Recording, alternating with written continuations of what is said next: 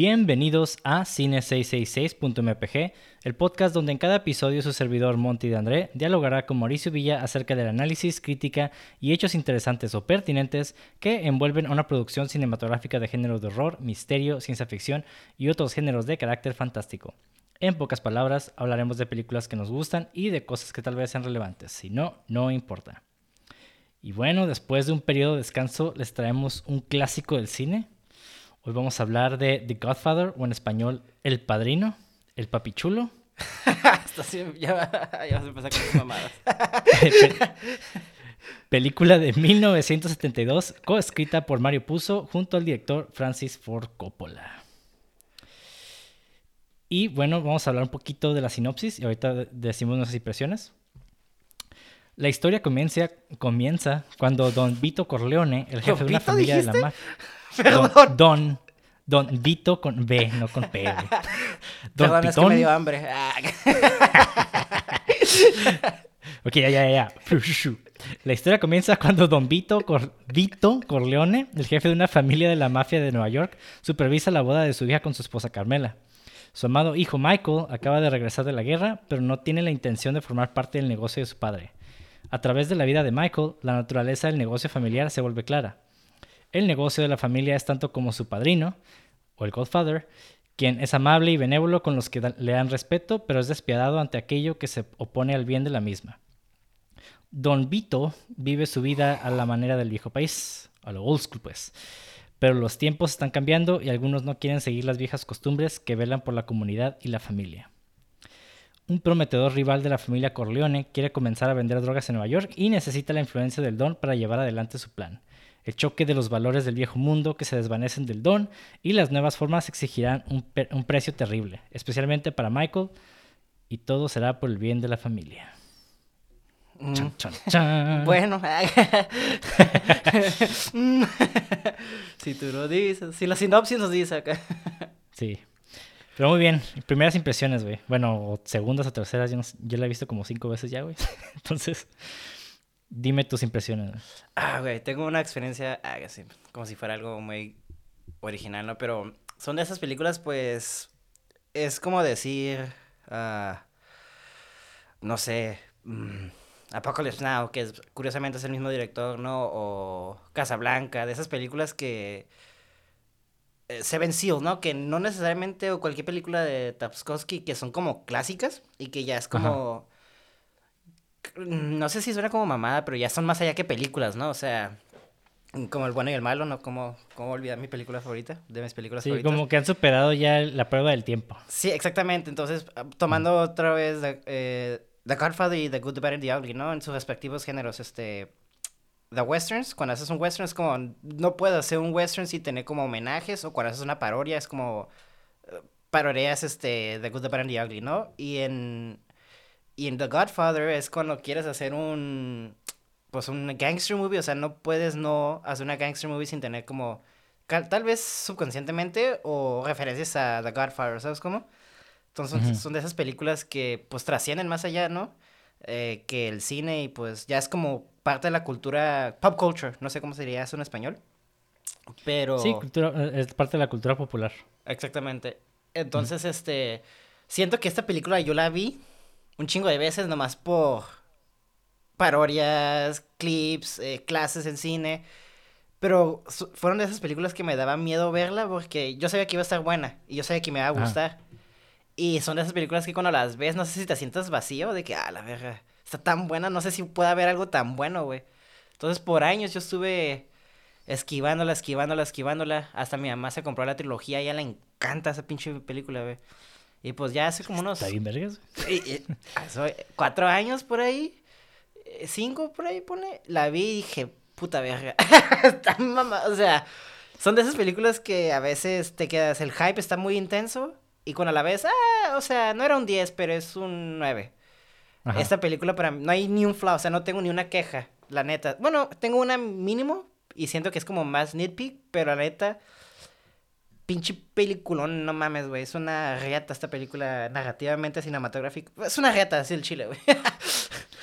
Sí, la neta yo concuerdo 100%. De hecho, yo también estuve así. Bueno, yo sí la vi hace un chingo, ¿no? Pero me acuerdo que desde morrillo como que oía El Padrino. O sea, por, por mis papás, más que nada. A ellos les gustaba mucho esta película. Y yo como que no se me antojaba. Yo cuando estaba morro era como que, ah, pinche película de adultos, ¿no? Está bien aburrida, güey.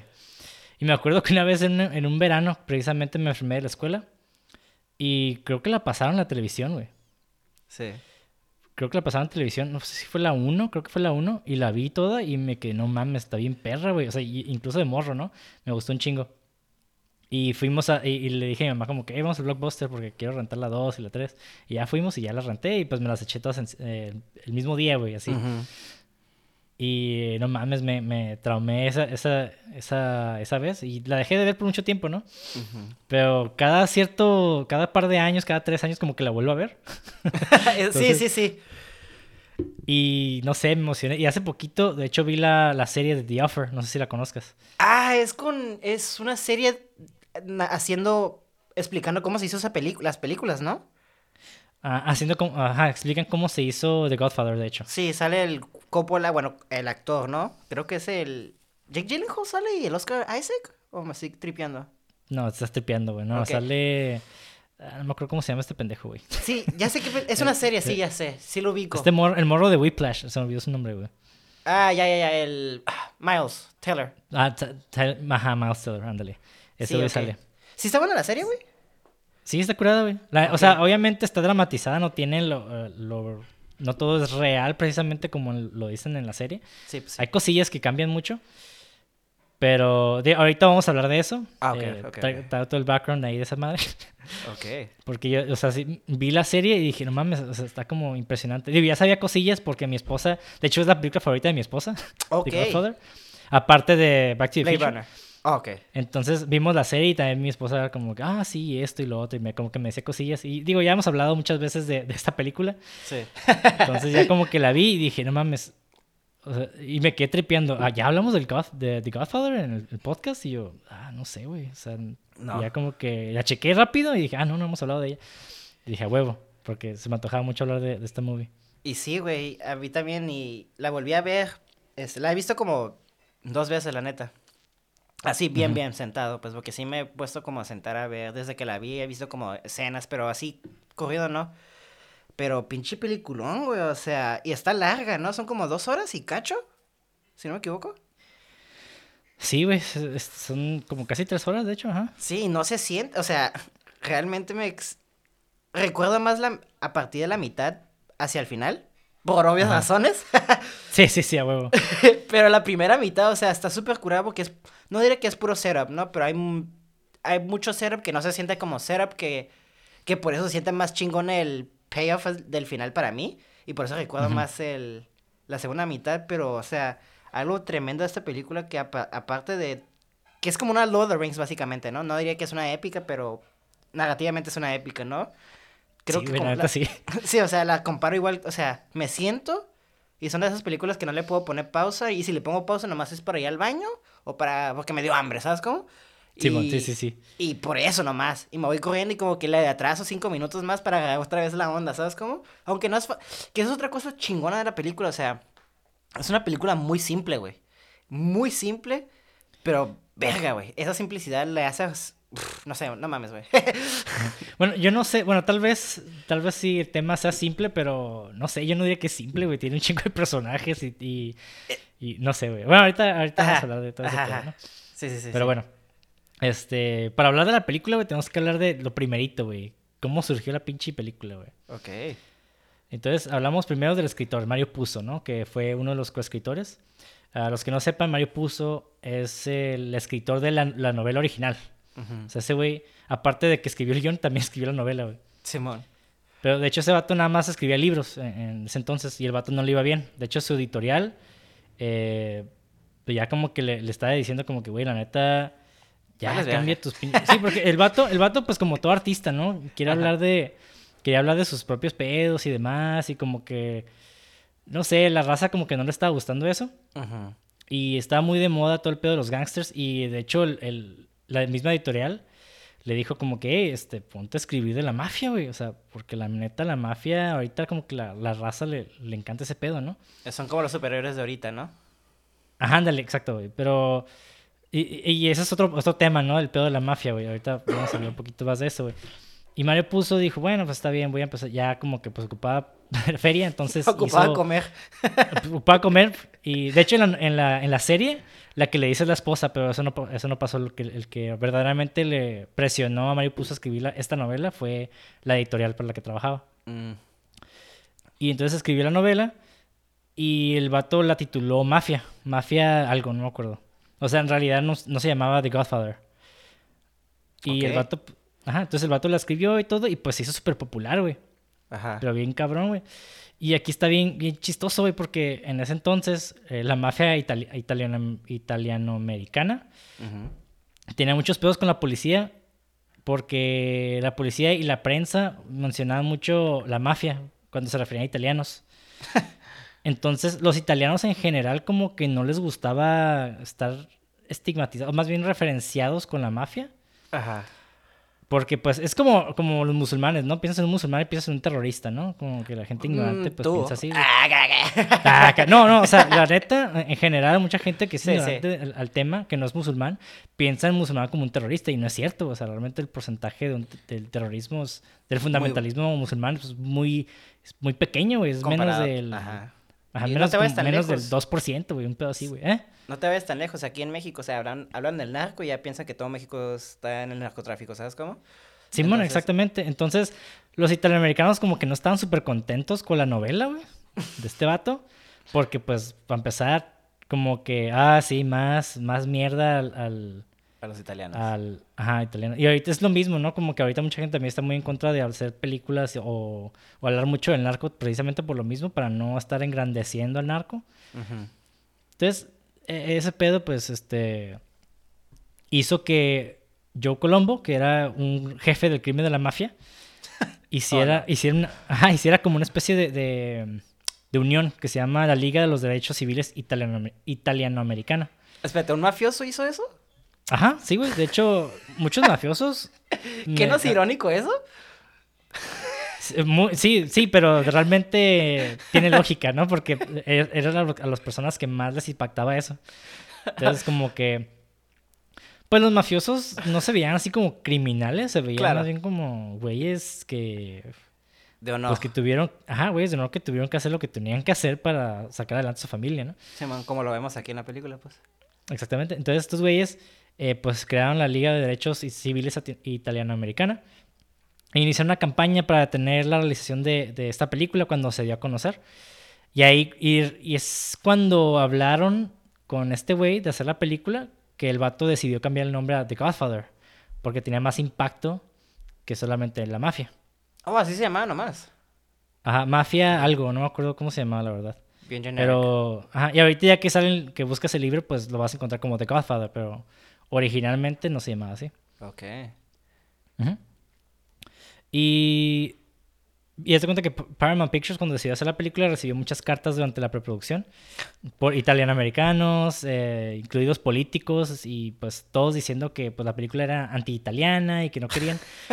Porque el libro en sí, de hecho, es muy diferente a la película. Digo, no he leído el libro, pero lo tengo entendido que es muy diferente. Entonces, eh, pues era un pedo porque sí mencionaban a, a la mafia, ¿no? O sea, sí, sí había palabras que, se referían a la mafia y pues al crimen organizado. Y el productor, Albert, eh, Albert Ruddy, eh, se reunió con el jefe de la mafia, güey, de, de el- el Colombo, el que inició esta liga. Y el vato le dijo, si van a hacer la película, no quiero que pongan ni siquiera la palabra, no quiero que mencionen la palabra mafia, ni Costa Nostra, ni nada que ligue al crimen organizado. Y eso hicieron, de hecho borraron del, del guion todas esas palabras. Oye, Y de hecho, si cierto, te- ¿eh? Ajá, de hecho nunca mencionan la palabra mafia, güey, en la película. Y eso está, está muy chingón porque, o sea, es algo que pongo como ejemplo siempre que cuando escribo un guion, ay, comparándome con el guato, ¿no? Pero, o sea, Ah, bueno. ejemplo, ¿no? O sea, o sea, yo nunca pongo nombres en, a mis personajes porque cuando hablo contigo, o sea, nunca te digo, hey, Ricardo, ¿qué onda? ¿Cómo estás? ¿Sabes cómo? O sea, yo ya sé que te llamas Ricardo y te digo, güey, ¿sabes cómo? Te digo, cabrón, o algo así, ¿sabes cómo? Entonces, Sí, realmente entiendo la lógica. O sea, si estás en la mafia, no es como que, hey, ya le pasas a la mafia. O sea, no. O sea, tiene lógica y de hecho creo que hasta le. Sí, entiendo lo que dices. O sea, ajá. No sé a lo que iba con esto, pero o sea, me gusta mucho eso de que nomás porque estás involucrado, nomás porque eres policía, no tienes que decir la palabra policía cada rato, ¿sabes cómo? Simón. Sí, pero digo, no, no, la- no lo hicieron por, por motivos creativos, lo hicieron No. más que nada para que no, no hubiera una conexión ahí con la película. Yo entiendo, ¿Y el pero creativamente funcionó un chingo, pues, a eso es lo que llego. Sí, de hecho, sí, exactamente, güey. Y bueno, el productor ya pues como que le dio el guion a este güey para que lo revisara y ya pues los cambios, ¿no? Y también accedió el productor a contratar miembros de, de la liga, o sea, mafiosos, como extras y asesores de, de la película, güey. Ok. Qué Ajá, chingón. y después de... Sí, güey, después de este acuerdo como que ya no, no recibieron cartas de italianos. Y pues el, pro- el propietario, el, el dueño de Paramount Pictures, que se, llama, se llamaba Charlie Bluehorn, leyó pues este acuerdo en el New York Times y estaba, indigna- y estaba bien indignado, güey, y despidió al productor. al No Roddy. mames. Bueno, o Pero sea, ya después lo... ajá. Pero ya después lo recontrató porque la mafia como que también... Ahí como que le dijeron, ¿no? güey. A la verga, ¿eso sale en la serie? Sí, pero bueno, la serie está dramatizada más cabrón. O sea, Ah, no, salió, no, no pasó exactamente así. De hecho, fue como más mild del pedo, más como más tranqui. Ok, porque me estaba imaginando algo cuando dijiste, ah, pues como que lo convencieron, como que me imaginé que lo están empujando de un edificio, ¿sabes? Como con lo que lo, los pies. tampoco. Bueno, sí pasa algo así, pero ahorita vamos a llegar a eso en los, en los fun facts, güey. Ok, Eh, no, me, no me quiero adelantar así, güey. ok, ok. Ajá. y bueno, ya este. Ah, y uno de los personajes, güey, de- del libro eh, era Johnny Fontaine, que tenía un papel un poco más protagónico. Que los que no sepan quién es Johnny Fontaine, si vieron la película, es el músico que llega con el padrino al principio. Ujú. Y creo que sale como casi al final. O sea, realmente no sale mucho en la película. Creo que salen tres escenas, si no me equivoco. Al principio, cuando le piden el favor en Las Vegas Ajá. y en el funeral. Ándale. Sí, nada más en esas tres partes. Y realmente el vato, pues, tenía un papel más grande. Pero el pedo es de que, digo, dice, la, dice en la leyenda que Mario puso. De hecho, se basó en Frank Sinatra porque le gustaba mucho Frank Sinatra. Y como se sabía que Frank Sinatra tenía lazos con la mafia, pues Oh. el vato, ajá, puso a Johnny Fontaine. Pero Frank Sinatra le, le encabronó eso. Entonces el vato, pues, pues no, no estaba de acuerdo, ¿no? De hecho, él fue uno de los que quería que pararan la, la producción. Ok. Y de hecho, eh, Mario Puzo conoció a Frank Sinatra en un restaurante y se empezaron a amenazar, güey. Casi se agarraron a golpes, güey. Y, y- y eso sí está en la serie, eso sí está en la serie, güey. A huevo, güey. Ya la quiero ver, güey. Sí, y, y el escritor Mario Puzo y Frank Sinatra casi se agarran a putados ahí. Y no sé, y pues ya ese, es por eso también le quitaron mucho el papel protagónico a ese, a ese personaje. Y como que lo hicieron más como más sutil. Pero pues la referencia siempre está ahí, siempre ha estado ahí, ¿no? Y sí, de hecho ya sabía que ese personaje estaba basado en Frank Sinatra, pero yo no sabía... De hecho, yo ni sabía que tenía lazos con un- la mafia ese cabrón, ¿sabes cómo? Digo... Sí, güey, sí, un ching, No. varios. Era muy cercano. Se, se, se decía que era muy cercano. Se decía, mafia. ok. Allegedly, entonces. Nada O comprobado. sea, sí, era como obvio, pero nadie, nadie lo confirmaba, ¿sabes? Claro, sí, sí, sí, de esos secretos sabidos. Ah, Ándale, exacto. A la El secreto que todos eso. saben. Apenas me di cuenta. Igual no estoy como muy metido con Frank Sinatra, ¿no? O sea, nomás escuchar su música. Pero bueno, X, Sí, pero sí, bueno. Voy a ver, ya, güey, con todo lo que me estás contando, sí quiero ver la serie. Y más porque yo sé que la serie es como todo. Obviamente es un producto lo que estás vendiendo. Tienes que sobredematrizar ciertas cosas. Entonces sí me imagino escenas más intensas, la neta, güey. Sí, sí, sí. y bueno, y, y ahora, pues hay que hablar del, del productor de esa película porque es muy importante este güey. Eh, el vato, pues, eh, digo, antes de, de hacer esta película, el vato diseñaba casas para una empresa constructora. A la verga, Des- sí, después el vato tuvo un breve periodo donde trabajaba en Warner Brothers y tuvo un encuentro casual con el, con el jefe de estudio, ¿no? El, el Jack Warner. Y el vato eh, hizo Hogan's Heroes. Que está muy Pero buena esa película.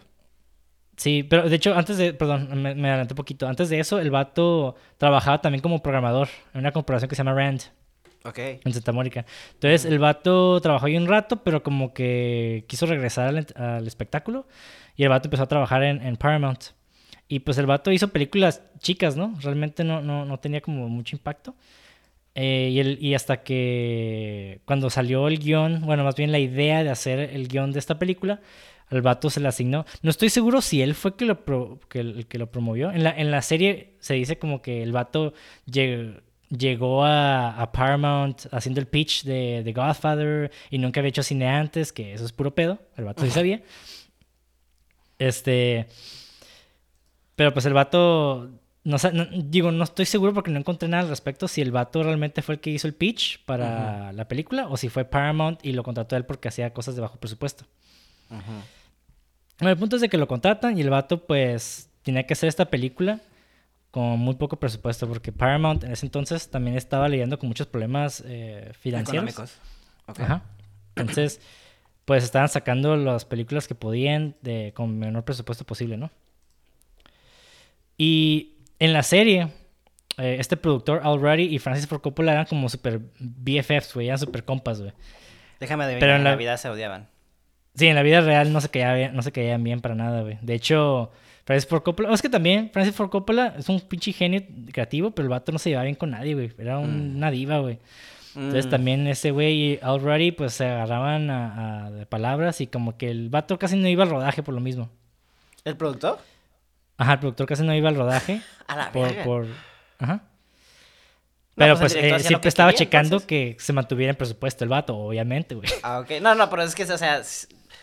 No, o sea, sí entiendo eso, pero se me hace bien raro que no estuviera tanto en set, ¿sabes cómo? Sí, es que eh, este güey, eh, este productor Al Ruddy era como un vato medio sketchy, güey. La neta, Mm. o sea, el vato tenía como... O sea, hacía todo bajo presupuesto, pero también como que sus, su manera de hacer las cosas no era como que lo ideal. Y pues también se metió con este pedo de la mafia y no, como que la raza, lo- especialmente el Bob Evans, que que era el director creativo de, de Paramount, Ujú. eh, ese güey como que siempre miraba a este güey como desconfiado, güey. "Mm". De hecho, otro pequeño fun fact, eh, el vato, se supone que él iba a ser la segunda parte del, del padrino, pero la compañía no lo dejó. Ok, lo, lo yo no sacaron sabía. al- Ok. Ajá. O sea, eh, tiene el mismo director, pero no el mismo productor. Yo pensé que era el mismo productor también, discúlpame. No, no, no. No lo sacaron al vato. Porque la neta estaba medio sketchy el vato. Y en, y en la serie lo ponen como que el vato decide no hacerla porque quiere seguir sus sueños y no sé qué chingados. Que puro pedo, obviamente. Pero en la vida real el vato pues no lo dejaron, ¿no? Sí. eh, ¿Y qué siguió haciendo ese güey? ¿Siguió produciendo, no sabes? O... Sí, de hecho último. creo que ese güey produjo The Longest Yard. Mm, Y también hizo eh, Million Dollar Baby. ok, una más reciente. Sí. Ah, hizo, más, hizo más cosas que no, tampoco tuvieron mucho éxito, creo. Pero esas fueron como que las más importantes. Godfather para él fue lo... Ajá. Y un pequeño fun fact, güey. De hecho, este productor, Already, tiene dos cameos en, la, en, la pri- en El Padrino. Ok. Tiene uno cuando Tom Hagen llega al estudio de Waltz y Roddy es el guardia de la puerta que le da instrucciones. Y también se puede ver a este productor como un oficial de policía junto a Emilio Barzini en la portada de un periódico. Ja, Qué cool. Y, y ahorita empezamos a hablar un poquito de Francis Ford Coppola, ¿no? Digo, antes de analizar la movie y eso, porque pues también... es- no sé, se me hace como que el background se me hace muy interesante, güey. No, sí, sí, está muy interesante. De hecho, ya estoy como que algo, eh, digo, no sé qué tan cierto sea estos videos, pero siempre, no sé si es GQ o una de esas revistas famosas, en YouTube siempre invitan como experto de tanques, eh, eh, revisa escenas de tanques en películas, ¿no? Y el vato. "Oh, esto es mamada, esto no pasaría. eh, los tanques no funcionan así. O sea, ¿sabes cómo? Y me gusta mucho como esa perspectiva para ver qué tan... Digo, no sé qué tan ciertos sean esos... Lo que ellos dicen. Pero pues obviamente sabes que en el cine obviamente tienen que exagerar ciertas cosas, ¿no? Sí, claro, Entonces- sí, sí. Entonces, este, cuando vi, vi, este, un gangster reacciona a, a The Godfather, ¿no? Y el vato sabe no, hasta que esta madre sí está muy, es muy real, ¿sabes? Como, como que se nota que los que escribieron el guion o, o hicieron esta película, eh, hicieron su tarea. Y ahorita que estás diciendo todo eso me quedo, ah, mira, o sea, no sé que hicieron su tarea, o sea, sí, pero literalmente se involucraron con ellos. Entonces la película se siente muy real y está curada que los mafiosos hasta se hayan metido y dicho, bueno, no sé qué tan cool, pero respectiva de lejos. Desde otra época puedo decir que está cool porque creo que eso le da como más aire que haya, que se sienta más real, pues, porque, o sea, nunca dicen mafia. Fue cosas que afectaron creativamente, pero que fortalecieron creativamente el producto. Entonces, se me hace muy chingón eso, güey. Sí, güey, yo también estoy de acuerdo. Eh, se siente muy... De hecho, ahorita te voy a decir detalles que a la verga yo no me había dado cuenta hasta que lo leí. Y sí lo chequé y sí, güey. Ahorita, pero ahorita vamos a, llegar a eso. Ok, ok. Ajá, haz de cuenta que Francis Ford Coppola, eh, digo, en ese entonces cuando decidieron hacer la película, no tenían un director. De hecho, tenían a varios en mente, pero querían como, precisamente por todo este pedo de la mafia, querían a un italiano que dirigiera la película. Mm. Y pues Francis Ford Coppola tenía ascendencia italiana. Y le dijeron como que, hey, este, pues haz la película, Y el vato no quería. De hecho, original, originalmente Francis Ford Coppola no quería, güey. No quería, no quería hacer la película. Sí, sí, sí. Sí he escuchado algo así, ¿eh? Incluso el vato ni siquiera leyó el libro, güey. Ni, lo pudo terminar porque como que no le gustó, güey. Ajá. Y, en realidad, güey, fue un compañero de cine de Coppola en American Soul Trope, que era la, la productora de este güey en ese entonces, creo. Con el Spielberg, George Lucas y otro güey, ¿no? Ándale, exactamente. Pero fue George Lucas el que lo ayudó a convencerlo de que, güey, dirige la película. Y la razón es porque el vato estaba endeudado con Warner Brothers. Sí. El, el vato debía como 400 mil dólares, un pedo así, güey. Sí, sí, sí. Porque se pasó de, presupuesto en su última película. Que era The Conversation, ¿no? Algo así. Ajá, creo que sí, güey. Gran película también, ¿eh? Sí, peliculón esa película. Sí. Y este, y George Lucas, pues ya lo, le dijo, güey, güey, la neta, agarra el jale, güey, no te pongas tu, de, tu pinche vestido de diva porque no mames, te ves un puto de feria, ¿no? y como que bueno, ya pues ya se metió a ese pedo. Y básicamente es el background, güey, y, así se hizo la película de pinche Godfather. pinche Godfather. Sí, del padrino. Y algo, algo, ah, lo de los detalles, güey. Algo que me encantó de esta película es de que también se, eh, al principio como que Francis Ford Coppola quería más presupuesto porque el vato quería retratar muchas cosas. Obviamente. del contexto. Una de ellas es de que el vato quería que sucediera después de la Segunda Guerra Mundial. que sí sucede. Que sí sucede. Kimis, kimis. O sea, que un director... No me sorprende que un director quiera más presupuesto, ¿verdad? Ah, ah, sí, ah, obviamente, ¿no? y el producto como, ah, este cabrón a la verga. Pero sí, ok. Ajá. y bueno, una de las razones. sí, o sea, eh, la, productora quería que hiciera este, el contexto después de la guerra de Vietnam. Ajá, Porque de hecho todavía están en guerra de Vietnam cuando, cuando están haciendo padrino. Ok. Pero el, director quería que fuera después de la Segunda Guerra Mundial. Más que nada por la estética. Sí. Porque quería retratar como el el ambiente italiano-americano de, de, la época, como de los 40, 50. Sí. Con los carros y demás. Y de hecho, si prestan atención al detalle, güey, está súper bien hecho porque la mayoría de los carros tienen el parachoques de madera. O sea, la, defensa, güey. Y antes, en, en los 40, cuando pasó lo de la Segunda Guerra Mundial, muchos dueños de carros, de automóviles, quitaron los parachoques de, de metal eh, durante la Segunda Guerra para reemplazar para dárselos al ejército y quisieran armas, y demás con ello. Entonces terminaron reemplazando estas defensas con madera. Ok. Entonces, eso es algo que sí se retrató en la película. O sea, ves la película y ves los carros con las defensas de madera y así. está curada, güey. Lo voy a volver a ver. De hecho, ahorita que mencionas eso, eh, fun fact, este... Ah, continúa, ¿ibas a decir algo más? Ah, no, no, no, o sea, eh, eh, no todos los carros iba a decir, pero, o sea, sí, en, la calle se ven algunos que sí tienen ese pedo. Claro, ok. Pero algo ahorita hablando de la mafia y todo eso está chistoso porque... Y me gusta mucho que hubiera sido... que fue después de la Segunda Guerra Mundial porque... Mucho... De hecho... Está, está chistoso porque los mafia, la mafia ayudó como hasta cierto punto a destronar a Mussolini.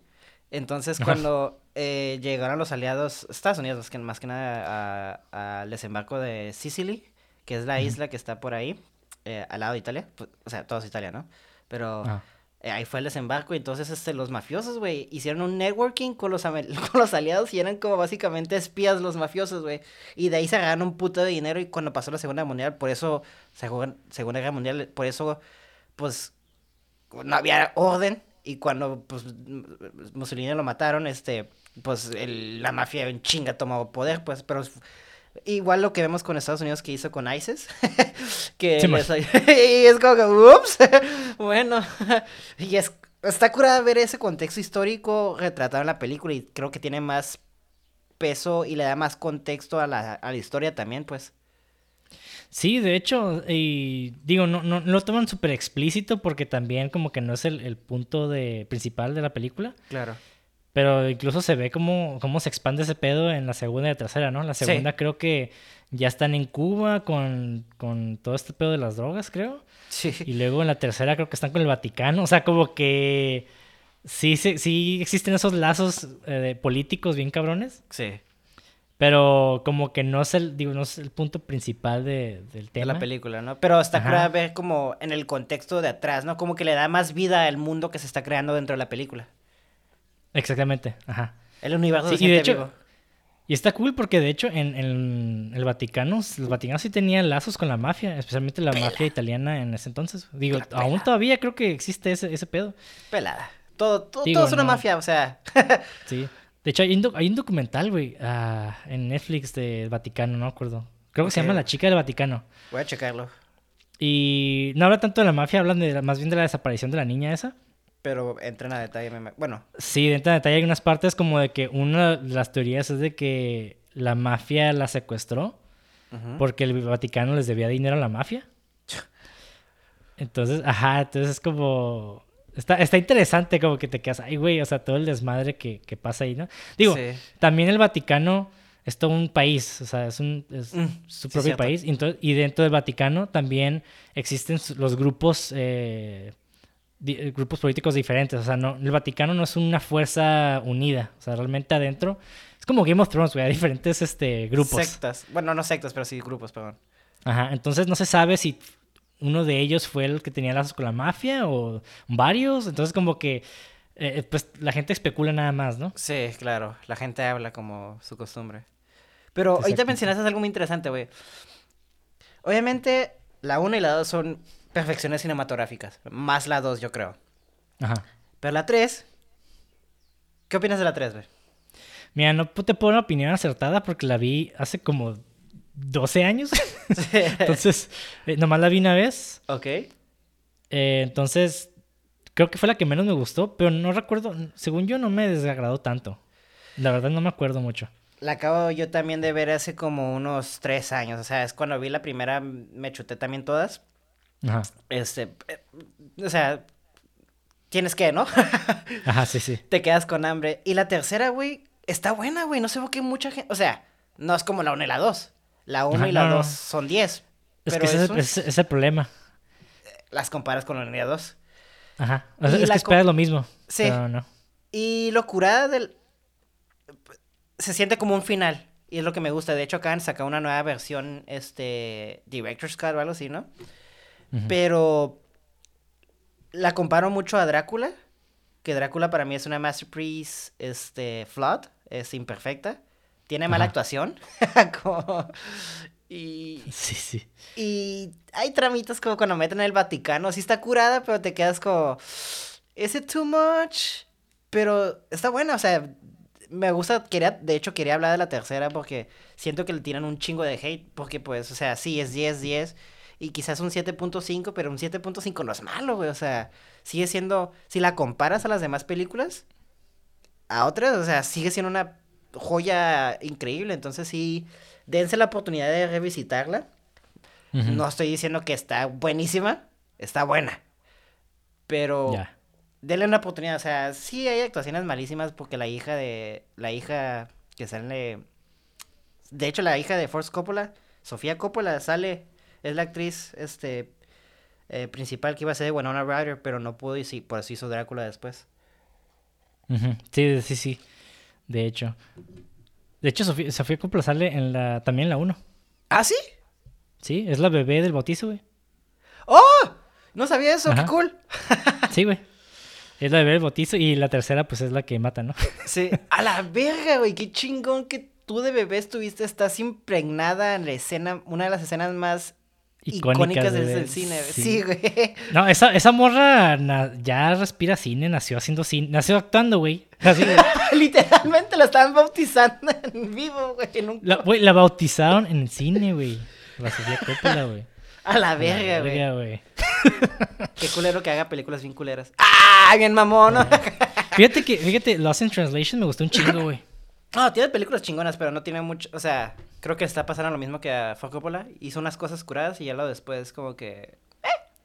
Pues que también es, es su trip, güey. También. Claro. eh, hace arte más para ella, yo creo, güey. No sé. eh, Pero sí, tiene, sí trae buen trip. A mí me gustó muchísimo esa película, güey. No, he visto mucho de. Sofía Coppola. No he visto mucho de Sofía Coppola, pero la neta entonces no la puedo comparar. Pero esa me encantó, güey. Yo la vi y dije, no mames, está bien Sí. pasada de lanza, güey. Esa está bien vergas. Es su mejor Mm. película, definitivamente. Sí. Pero bueno, güey, hay que hablar un poquito de, de los actos del padrino. O sea, no, no, tampoco vamos a entrar tanto en temas de simbolismo, la chingada, porque también siento que es una película más este, directa. Sí, de hecho. O sea, sí hay contexto porque- y todo eso, pero. Sí, o sea, por ejemplo, el símbolo de la naranja, ¿no? De cuando muere, muere Vito Corleone, cuando le disparan hay naranjas y cuando se muere también hay naranjas. De hecho, si no me equivoco, es cuando hay, hay una muerte, siempre hay una naranja. O algo naranja. Sí. Pero no sé, también puede ser una coincidencia porque yo también me quedé tripeando. Si quieren hacerlo bajo el presupuesto, también compraron como que la fruta más barata y pues la naranja también es como que lo más barato. Entonces, Sí. digo, te- puede tener su, su, su impacto simbólico, pero no sé si esa sea la razón original por la que pusieron naranjas. No me hagas caso, pero estoy. Estoy casi seguro que había escuchado que era un accidente. Sí, digo, no sé. Por, por mame vamos a decir que sí, que, que está simbolizando la muerte. la- Mira, ¿sabes qué? Para que Cine 666 nunca se equivoque, tú dices que sí, yo digo que no. Arre. Bien pendejo, güey.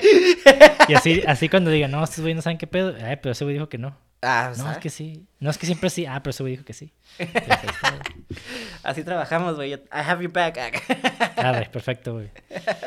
Y bueno, güey, a mí, fíjate que antes cuando vi la película, como que el primer acto no me llamaba tanto la atención. Mm, Y, esta última vez que la vi, para mí es una de, los- de las escenas más impactantes, bueno, no impactantes de, oh, qué shock, pero más importantes de la película. Porque ¿Cuál es escena? realmente donde ves todo, güey. Pero, o sea, dices el primer acto en general. Sí, el primer acto, o sea, vamos a, vamos a hablar de la primera escena, güey, cuando está en la boda. Ok, ya. O sea, Sí, es- vemos todos los personajes ahí involucrados, todos. Eh, vemos las jerarquías, vemos también, también uno de los temas de la película, luz y oscuridad. Entonces vemos que afuera siempre está iluminado. O sea, vemos eh, la felicidad familiar de, de, pues, de la fiesta, ¿no? Donde vemos la, Sí. la- la esposa. Y, Y debajo de la que cama está todo el- la mugre, ¿no? O sea, Sí, exacto. Vemos adentro de la casa todo en oscuridad, en penumbra, todo. la- Claro. De hecho, la intención de la, de la luz ahí es más que nada retratar eso, como que hacer las cosas muy oscuras. Sí. Eh, fun fact, cuando sacaron los, los dailies, pues antes de, de hacer el color, pues pinches escenas estaban súper oscuras y como que el, el- los productores querían reemplazar a Francis Ford Coppola del cinematógrafo porque no les gustaba el- cómo se veía. Y ya cuando lo colorearon y todo, como que ya dijeron, bueno, pues está chingón. bueno, pues. Sí, sí, sí. Está bien. Pero sí, o sea, eh, porque era la cura de Francis Ford Coppola, quería hacer este, este, esta dualidad familiar, especialmente Sí. de, de esa familia, ¿no? De, Y de que todo ocurre en la penumbra. y está curado porque luego, o sea, ¿quién está en las penumbras? Pues Don Corleone, ¿no? Y quién está, Ajá, este, en, en, las, en la luz, por así decirlo, con su familia y todo eso, es el Michael. Que es como, no necesariamente un foreshadowing, pero estás viendo más bien el contraste de cómo empieza Michael diciendo, no, no, no, este, esa es mi familia, no yo. Pero lo curada de... De hecho, quiero hablar mucho de Michael, porque el arco negativo de ese güey... No mames. ¡uh, güey! Ya. Precioso, güey. De, de hecho, hay que, quiero analizar la película a partir de Michael, güey. Ok, perfecto. Porque Sí, a mí me o gusta sea, es, mucho. es necesario. Realmente Sí. el personaje principal para mí es, Michael, güey. Pues sí, Michael es el que está empujando la historia, porque... Y es lo curada, porque lo, lo que me gusta mucho de Michael es de es sus fuertes son sus propias debilidades, güey. Lo que lo corrompe es su fuerza, güey. En sí, porque el vato siempre pone a la familia primero, güey. ¿Y qué pasa cuando ma- le disparan al, a su papá, al Don Corleone?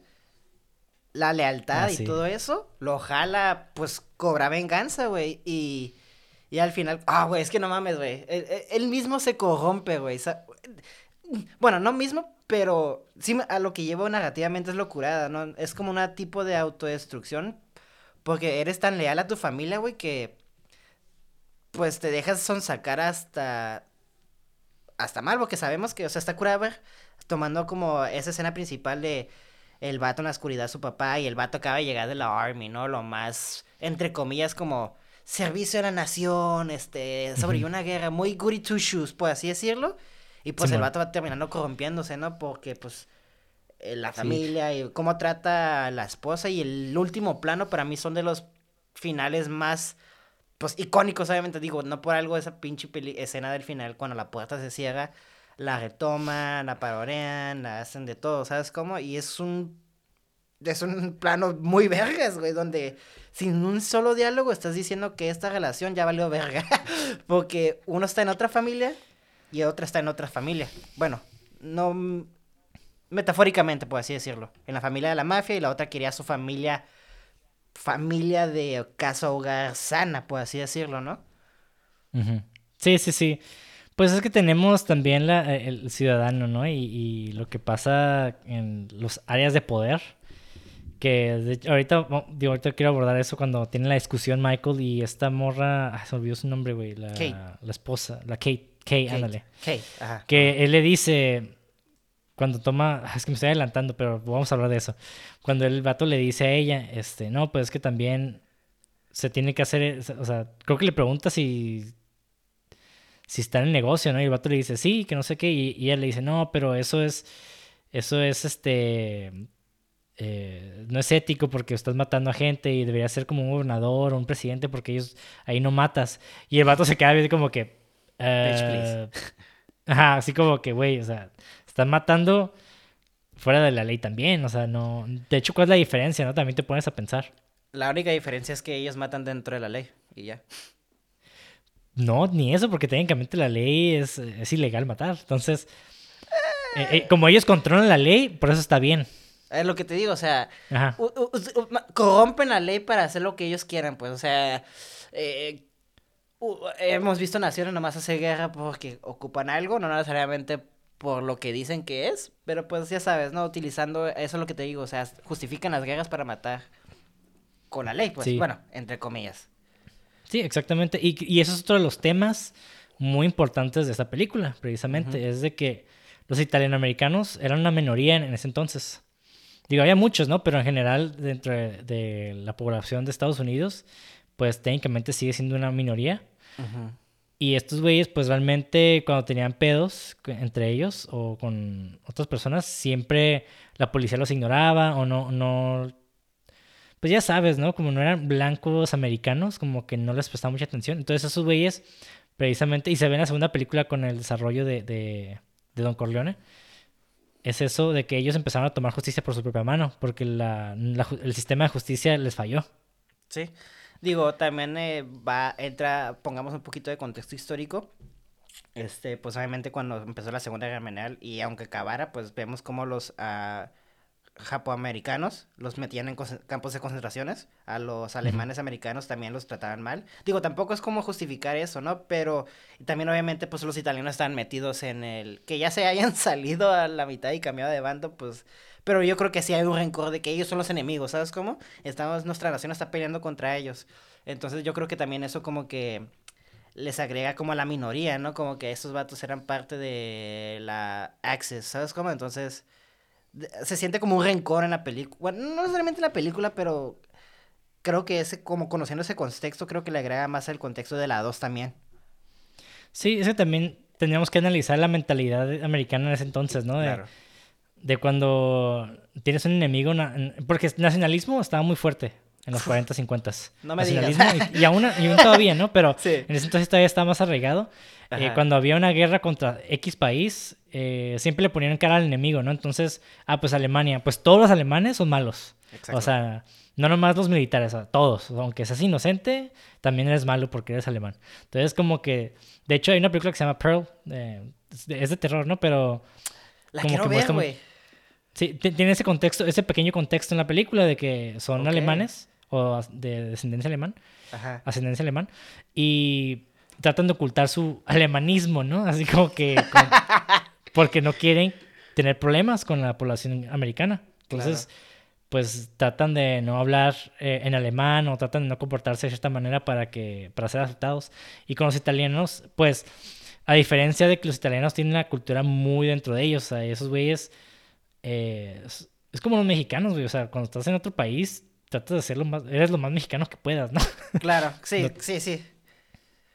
Y, y, es lo mismo, o sea, es lo mismo con los italianos, también como que son muy apegados a su cultura y, con, y son muy familiares. Entonces, todo eso eh, en el contexto, pues, todavía añade aún más, ¿no? En, en, cómo se desarrolló esta familia eh, mafiosa.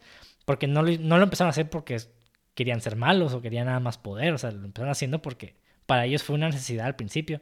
Que, pues, obviamente se, se, se salió de las manos y se, se volvió un pedo pues ya violento, ¿no? Sí, ¿cuál es la frase poder absoluto te corrompe o algo así, no? Sí, sí. pues me imagino que como todo, todo, puedes tener buenas intenciones, pero si sigues, sigues, sigues, sigues, te acostumbras como a la vida de, ah, tengo carros, tengo un chingo de viejas, este, puedo hacer esto y esto y esto, y pues le pego a la policía y me salgo libre, ¿sabes cómo? Entonces creo que también eso está curada ver cómo de no tener nada, a tener algo, como eso también te puede corromper, pues. Que lo vemos, no necesariamente en Michael, pero sí vemos como que ya al final el vato como que, nah, eso no, that's, that's not me, Kay, ¿sabes? Como that's my family. Y al final es, pues, literalmente se hace dueño de la familia, ¿no? Digo, sí. por circunstancias pasan así, pero también el vato, al final también ya podemos ver que le gustó, porque nada que ver, la guerra contra la mafia que estaba en Estados Unidos no tiene nada que ver con él teniendo un, un amorío y casarse y regresar después de un año y decir, ah, me quiero casar contigo, ¿sabes cómo? O sea, también ya lo corrompió, ah, pues. Sí, ahorita vamos a hablar de esa madre, ¿no? Pero algo, algo que pasa mucho, digo, ahorita que estamos hablando de la familia y que no era su intención original, el papá, de hecho, para Michael quería lo mejor, quería que el vato fuera un senador, un gobernador, alguien respetable, ¿no? Claro. No quería, el vato no quería que el vato se ensuciara sus manos o estuviera dentro de este negocio pues sucio. Y Michael, pues de hecho, no, casi al principio no lo vemos interactuar tanto con la familia, especialmente los negocios, más que cuando van a comer o cosas así, ¿no? Hasta que toma una decisión. Sí, y tenemos pues a los hermanos, que es este Sonny y Fredo Ah. Sunny, pues, es, eh, digo, estos dos parecían como que son, son completamente opuestos, ¿no? Sí. Un güey es muy pasivo, muy tonto, que es Alfredo, y el otro es, un güey bien, bien agresivo. agresivo, autoritario. Digo, con, mucha razón, ¿no? Emocional, ajá. Se deja llevar por sus emociones. Y Michael es como que el güey en medio, el más zen. Entonces, sí. para Vito Corleone, este, este morro, este su hijo, de en medio era como que el más. Pues de hecho, el más chico, ¿no? Ahorita que lo pienso. Sí, porque Sonny es el mediano, ¿no? Eh, ¿Alfredo es el más grande? no, creo que Alfredo es mediano, creo que Sonny es el más grande y Michael es el más chico. Alfredo es el más grande, porque le dice, you're my big brother, and I love you, but never uh, side with a family against, against a family o algo así. Sí me acuerdo perfectamente de esa Sí, sí, sí. Y, sí, ok, anyways, ajá. Sí, bueno, el, punto es de que, pues, eh, Michael, pues, era el, que iba a salir de, de, toda esta mierda, ¿no? Y que le iba a dar honor y reputación a la familia de una reputación pues buena, ¿no?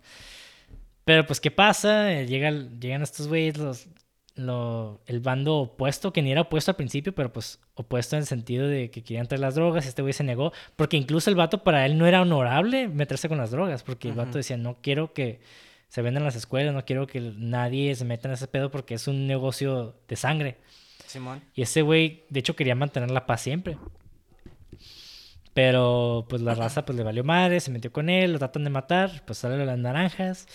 Ahí está Fredo que se le cae la pinche pistola. Qué gran escena, eh, gran escena, güey. Ay, güey. Güey, ah, que, ah, güey, es que siento el dolor del Fredo, güey, porque pues el vato sí intenta, güey, pero pues el vato, pues no puede, ¿sabes cómo? Entonces, como, no sé, güey, y luego lo que pasa con la 2, ah, que me deja más en dolor del Fredo, pues, pero. Sí. Algo que me gusta mucho de, del arco negativo de, de todos, pero más en de Michael, es como todo tiene como una claridad y no es como, ¿por qué estás haciendo esto? O sea, te deja muy en claro que el vato dice, ¿sabes qué? Sí, este, yo no soy parte de eso, pero pues tengo que tomar la decisión de o me quedo en el bando viendo cómo mi familia se está destrozando, o vengo, bueno, no me vengo, pero salgo a mi familia cuando va a la cocina. Bueno, no, a, la, a la cita con el otro cabrón, no me acuerdo cómo se llama, y, y entra al baño y saca la pistola y órale, cabrón. o Ah, sea, el, el Solazzo y el es- McCluskey. Ándale, exactamente. Entonces, a mí me quedé como, güey, qué chingón que el vato fue el que tomó la decisión de involucrarse. Y hasta Sí, es que- hizo el plan, aparte de todo. Que lo hace tener como mucho más potencia y más dolor. Porque no puedes culpar a nadie más que él. O sea, no fue el Sonny diciéndole, tienes que vengarnos, tienes que, you have to step up, ¿sabes cómo? O sea, no fue Sí. algo así, sino fue decisión propia y autodestrucción propia, básicamente. Digo, lo vemos hasta la 3, ¿no? Pero todo el arco narrativo, no nada más hablo de la primera, sino desde la segunda y hasta la tercera, güey. Sí. Y Michael tenía hasta cierto punto razón, ¿eh? Por, por lo que lo hizo. Porque ese güey sabe, o sea, digo, viene de, de- de este fondo, trasfondo militar, ¿no? Entonces Claro. el vato pues ya ha matado gente, ya, ya sabe qué pedo. Pero definitivamente lo hizo por razones, entre comillas, nobles para él. O sea, lo hizo defendiendo su país, digamos. Pero no lo hizo por dinero o por otra cosa. Por gusto. Ajá, por gusto. Y, y aquí es cuando realmente pues él toma la decisión, ¿no? Pues Sunny no puede salir porque este güey, la neta, pinchato colérico, se va a enojar, lo van a agarrar y la gente ya sabe cómo es, entonces lo van a querer matar en chinga. Fredo pues para nada lo va a lograr. entonces yo creo que ahí el vato dijo, sí, la única manera que, de proteger a mi papá es de que yo lo hagan. Entonces creo que tomó la decisión acertada. Ahí todavía como que lo perdono.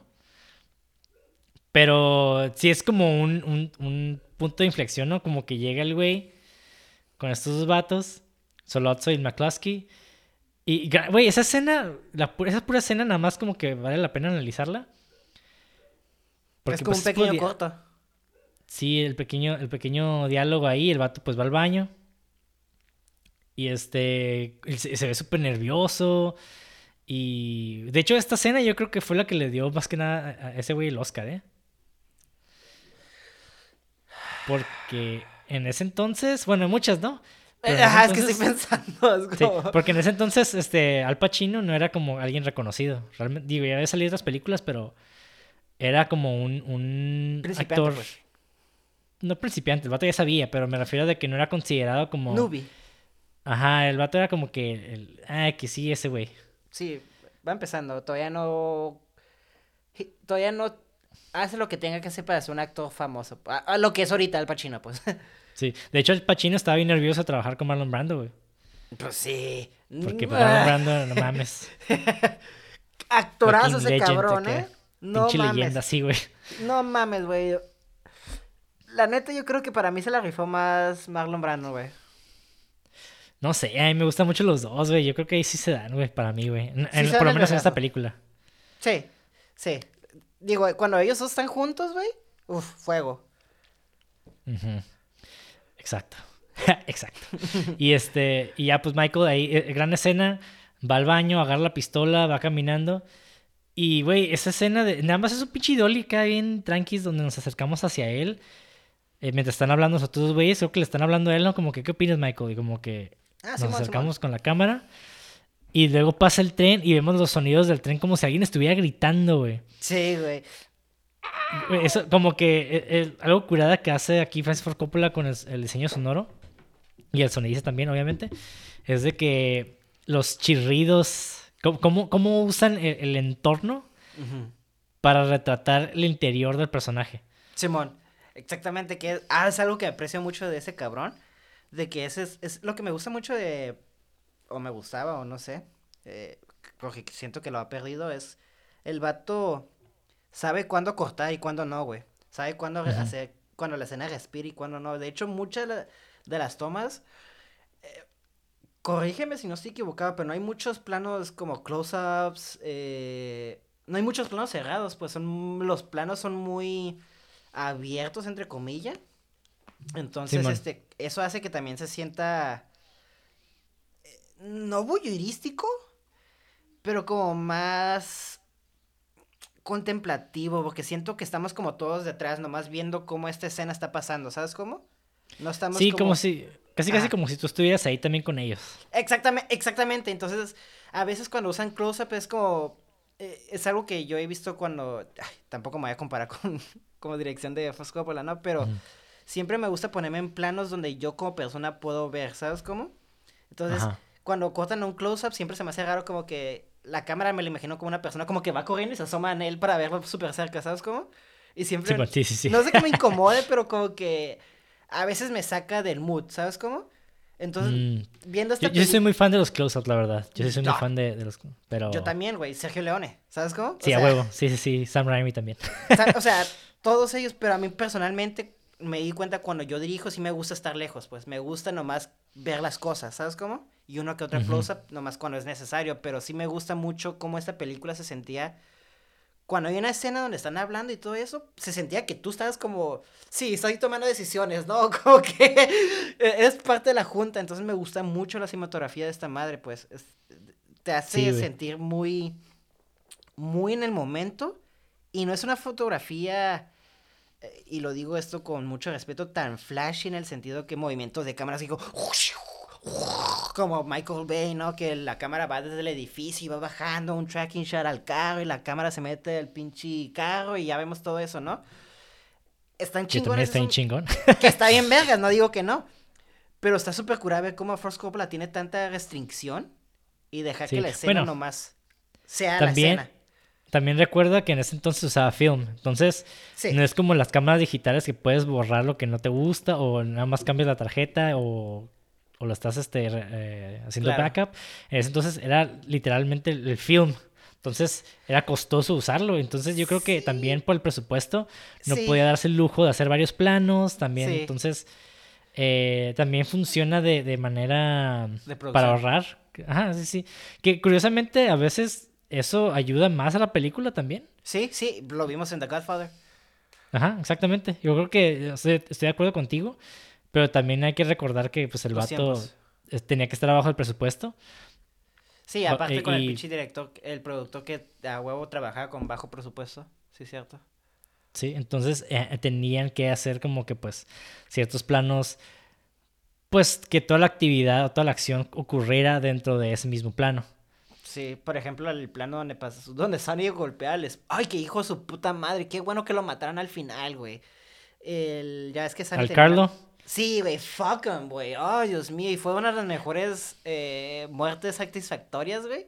Porque ese plano también está bien vergas, como lo jalan y empieza a golpear el, el vidrio y nomás el carro sigue manejando de que a Sí. la verga, güey. que la historia de ese actor también, ahorita vamos a hablar de ese güey. Ok, ok, ok. Porque sí, Eh, o sea, me gustó mucho ese plano, como creo que ese plano habla de todo lo que estamos, es como el resumen perfecto de lo que estamos hablando, porque llega Sony, se lo empieza a putear, la- le empieza a golpear con el, con el trash can, con el bote de basura, con la tapa del bote de basura, güey, le muerde el dedo, güey, o sea, y todo eso es como un plano, eh, diría como un full shot, y me quedo sí, son como, son como tres planos en general, creo que. Ah, exactamente. Siento pero, que de otro, hecho- ajá, eh, como que fun fact, de hecho tengo los fun facts, pero ok. tardaron, no, no- lo grabaron como en tres días esa madre, o sea, duraron un chingo grabando, esa nada más esa pelea, güey. Ok, ¿por qué, güey? Ahorita vamos a hablar, güey, acá, ¿no? Ok. No, pues un desmadre, güey, un desmadre. Lo que pasa es de que, pues, como era en la calle, Ok. tenían que, tenían que, este, pues, todos los- todas las personas que vemos en pantalla son extras contratados. Entonces, pues, tenían que movilizar a cientos de extras en la calle, con los Sí, carros. Entonces, eh, no es tanto dirigir la acción de dos personas, sino de cientos de personas al mismo tiempo. Sí, cierto. Nada más para esos pinches planos, que Sí. pareciera que es poca cosa, pero es un desmadre, güey. Sí, cierto, ¿eh? No se me había olvidado que, o sea, me concentré mucho en los dos actores, porque, pero sí es cierto que era, estaban jugando en el parque, había niños, estaba pinche agua tirando, pasan carros, sí es cierto, güey. a la verga. Sí, sí, sí, un, un- la un verga. cagadero. Sí, un cagadero de cosas al mismo tiempo. Que, que en, la, que en la vida real pues puede pasar algo así en la calle y todo tranqui y nada más grabas a los güeyes peleando y ya, ¿no? Pero ¿Qué es pues, lo que pasa? O sea, de hecho, ¿cuántas veces, cuántas peleas hemos visto en Waffle House? Donde son como MMA. O sea, literalmente, güey, la gente nomás está grabando de Wall Star. Es como, güey, ponte a ayudar en lugar de nomás grabar. Entonces, sí, ya estamos pasando por eso, Ricardo. la verga. Sí. Y este. Y bueno, regresando un poquito a Michael, güey. Pues. Michael, pues pasa esta escena, ¿no? De matas a estos dos güeyes. Gran escena. su- creo que. le- no creo quién cómo se llama el vato que le dice. Uno de los, de los manos derechas de- del Don Corleone, ¿no? Que le dice: cuando, le, cuando le dispares, baja la mano y tira la pistola en chinga y te vas. Y el vato como que va caminando y, y se- lo, por el shock se le olvida tirarla, güey. Sí, sí, sí. Y va caminando con el arma y de la, de la nada así como que la avienta, así como que se acuerda de que, Sí, ah, sí, sí. la tengo que tirar. Gran, güey, eso, esos pequeños detallitos hacen que se sienta bien orgánico, güey. Sí, güey, es lo que te digo, que tienen muchos como pequeños setups que no tienen como mucho impacto como en la historia, como lo que acabas de decir, güey.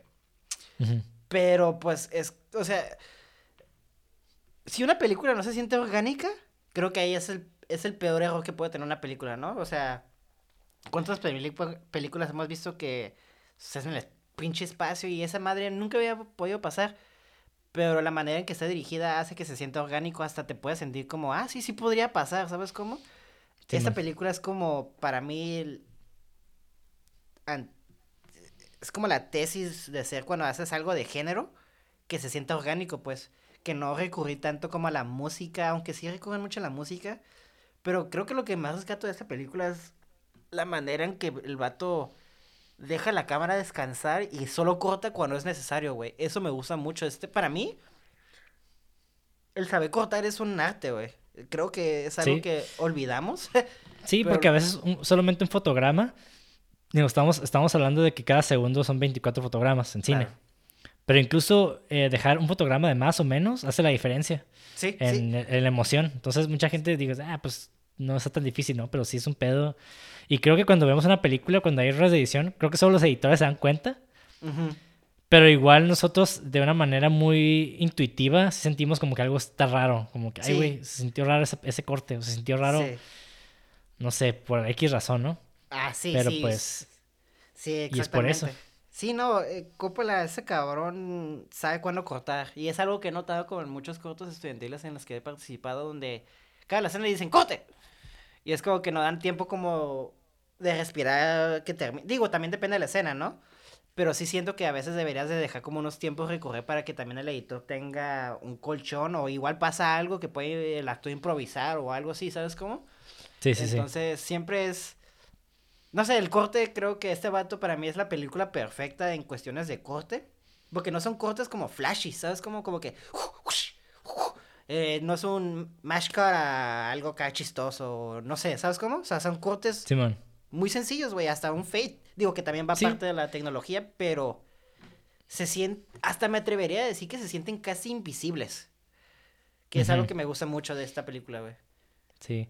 Pero no estoy seguro quién la, quién la editó. Creo que fue Walter Munch, pero no estoy seguro. Una verga, así de fácil, güey. Creo, creo que fue Walter Munch el que, el el que hizo la edición de Apocalypse Now, creo. Ya no me acuerdo, güey. Tal vez, tal vez me están diciendo, ah, pinche pendejo, no, ¿verdad? Pero quién sabe. Ay, vale, ver. Pero, no, Pero sí, bueno. No, gran, nada, nada, sí vale la pena. La edición sí, sí importa aquí, No, sí, la. en estas películas. es- pues por algo se dice que la, haces la película tres veces, ¿no? Cuando haces el guion, cuando la filmas y cuando la editas. Sí, son tres películas diferentes a veces, ¿no? Sí, literal. Y bueno, y bueno, ya este Michael pues ya se va a Sicily, acá a Sicilia, que curiosamente Sicilia, querían ir a Corleone, Sicilia, pero creo que en ese entonces cuando iban a grabar ya estaba muy modernizado, entonces se fue a otro lugar. Mm, ok. Sí, en, en- en la serie lo ponen como que se fue a otro lugar porque había otra mafia ahí en donde, a donde habían ido originalmente. Digo, ya sabes, como que dramatizan todo en la serie. ¿no?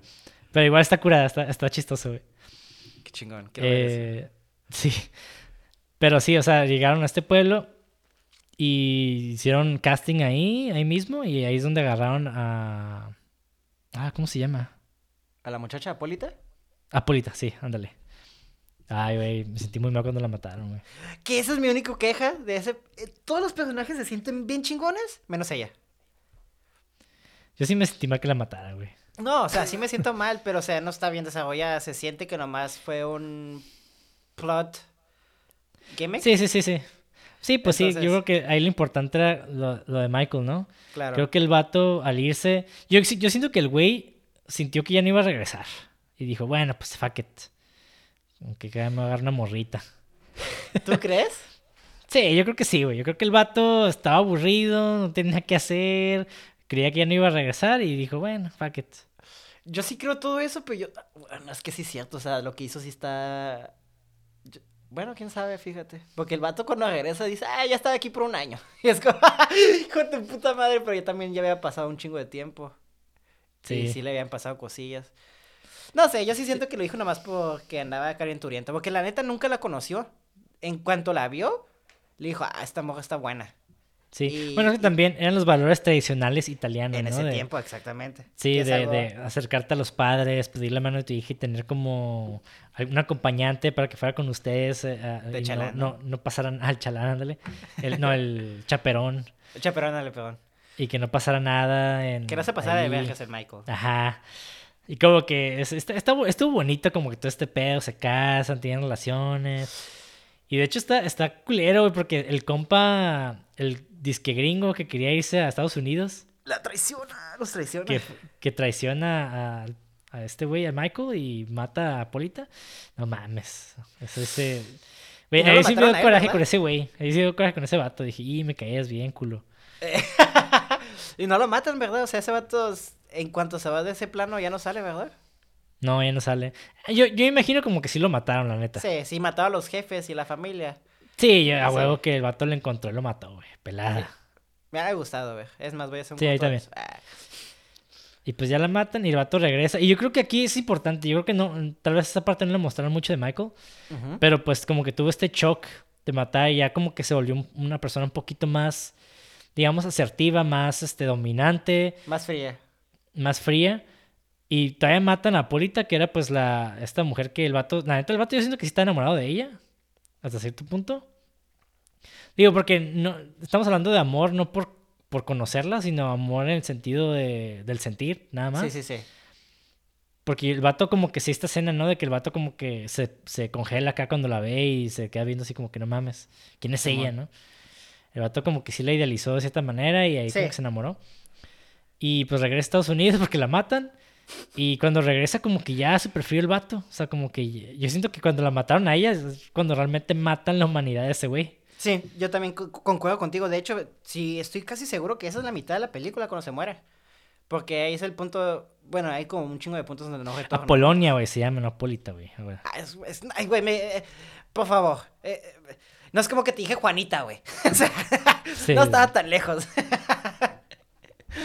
Pero sí, eh, esa morra, la italiana, que era, que está chistosa la escena cuando va con el papá y le dice, ah, es una morra bien que italiana gre- eh, greco Italia, ¿no? Está buenísima el papá.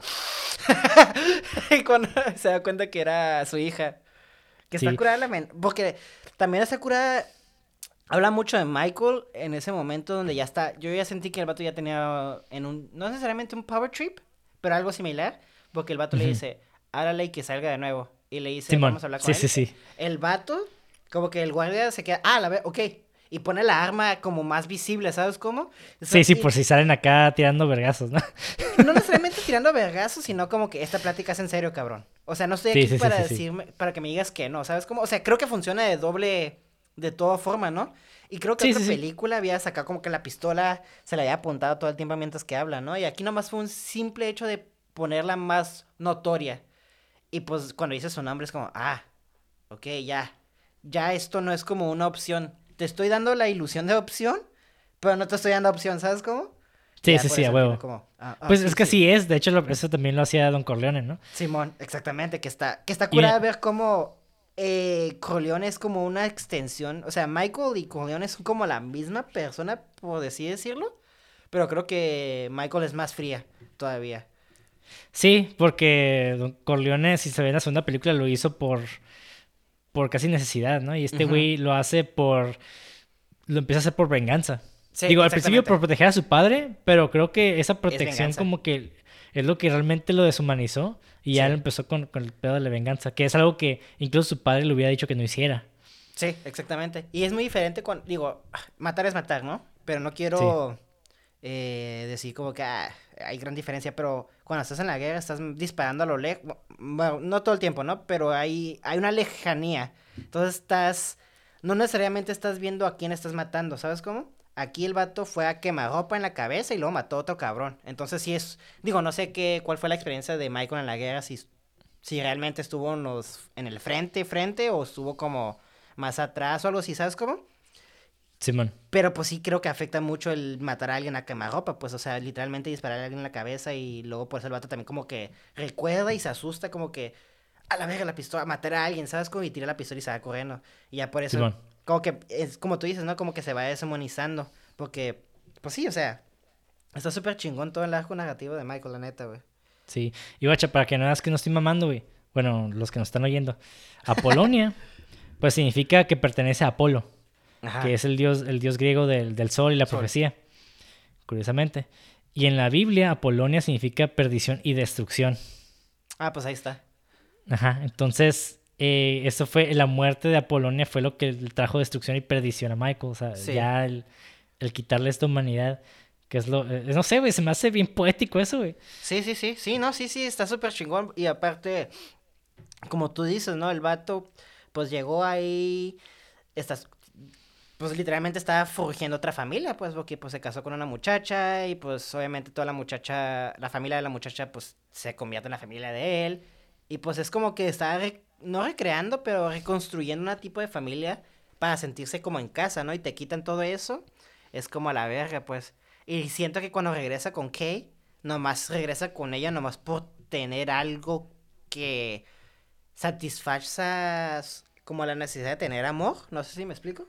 ¿O tiene sentido? lo que Sí, digo? eh, sí, sí, sí, y es una de las razones, ¿no? También el hecho de que el vato tal vez se sentía solo, eh, o tal vez nada más, acuérdate, también es, es pensar que un padrino pues tiene que tener una familia para padrinar.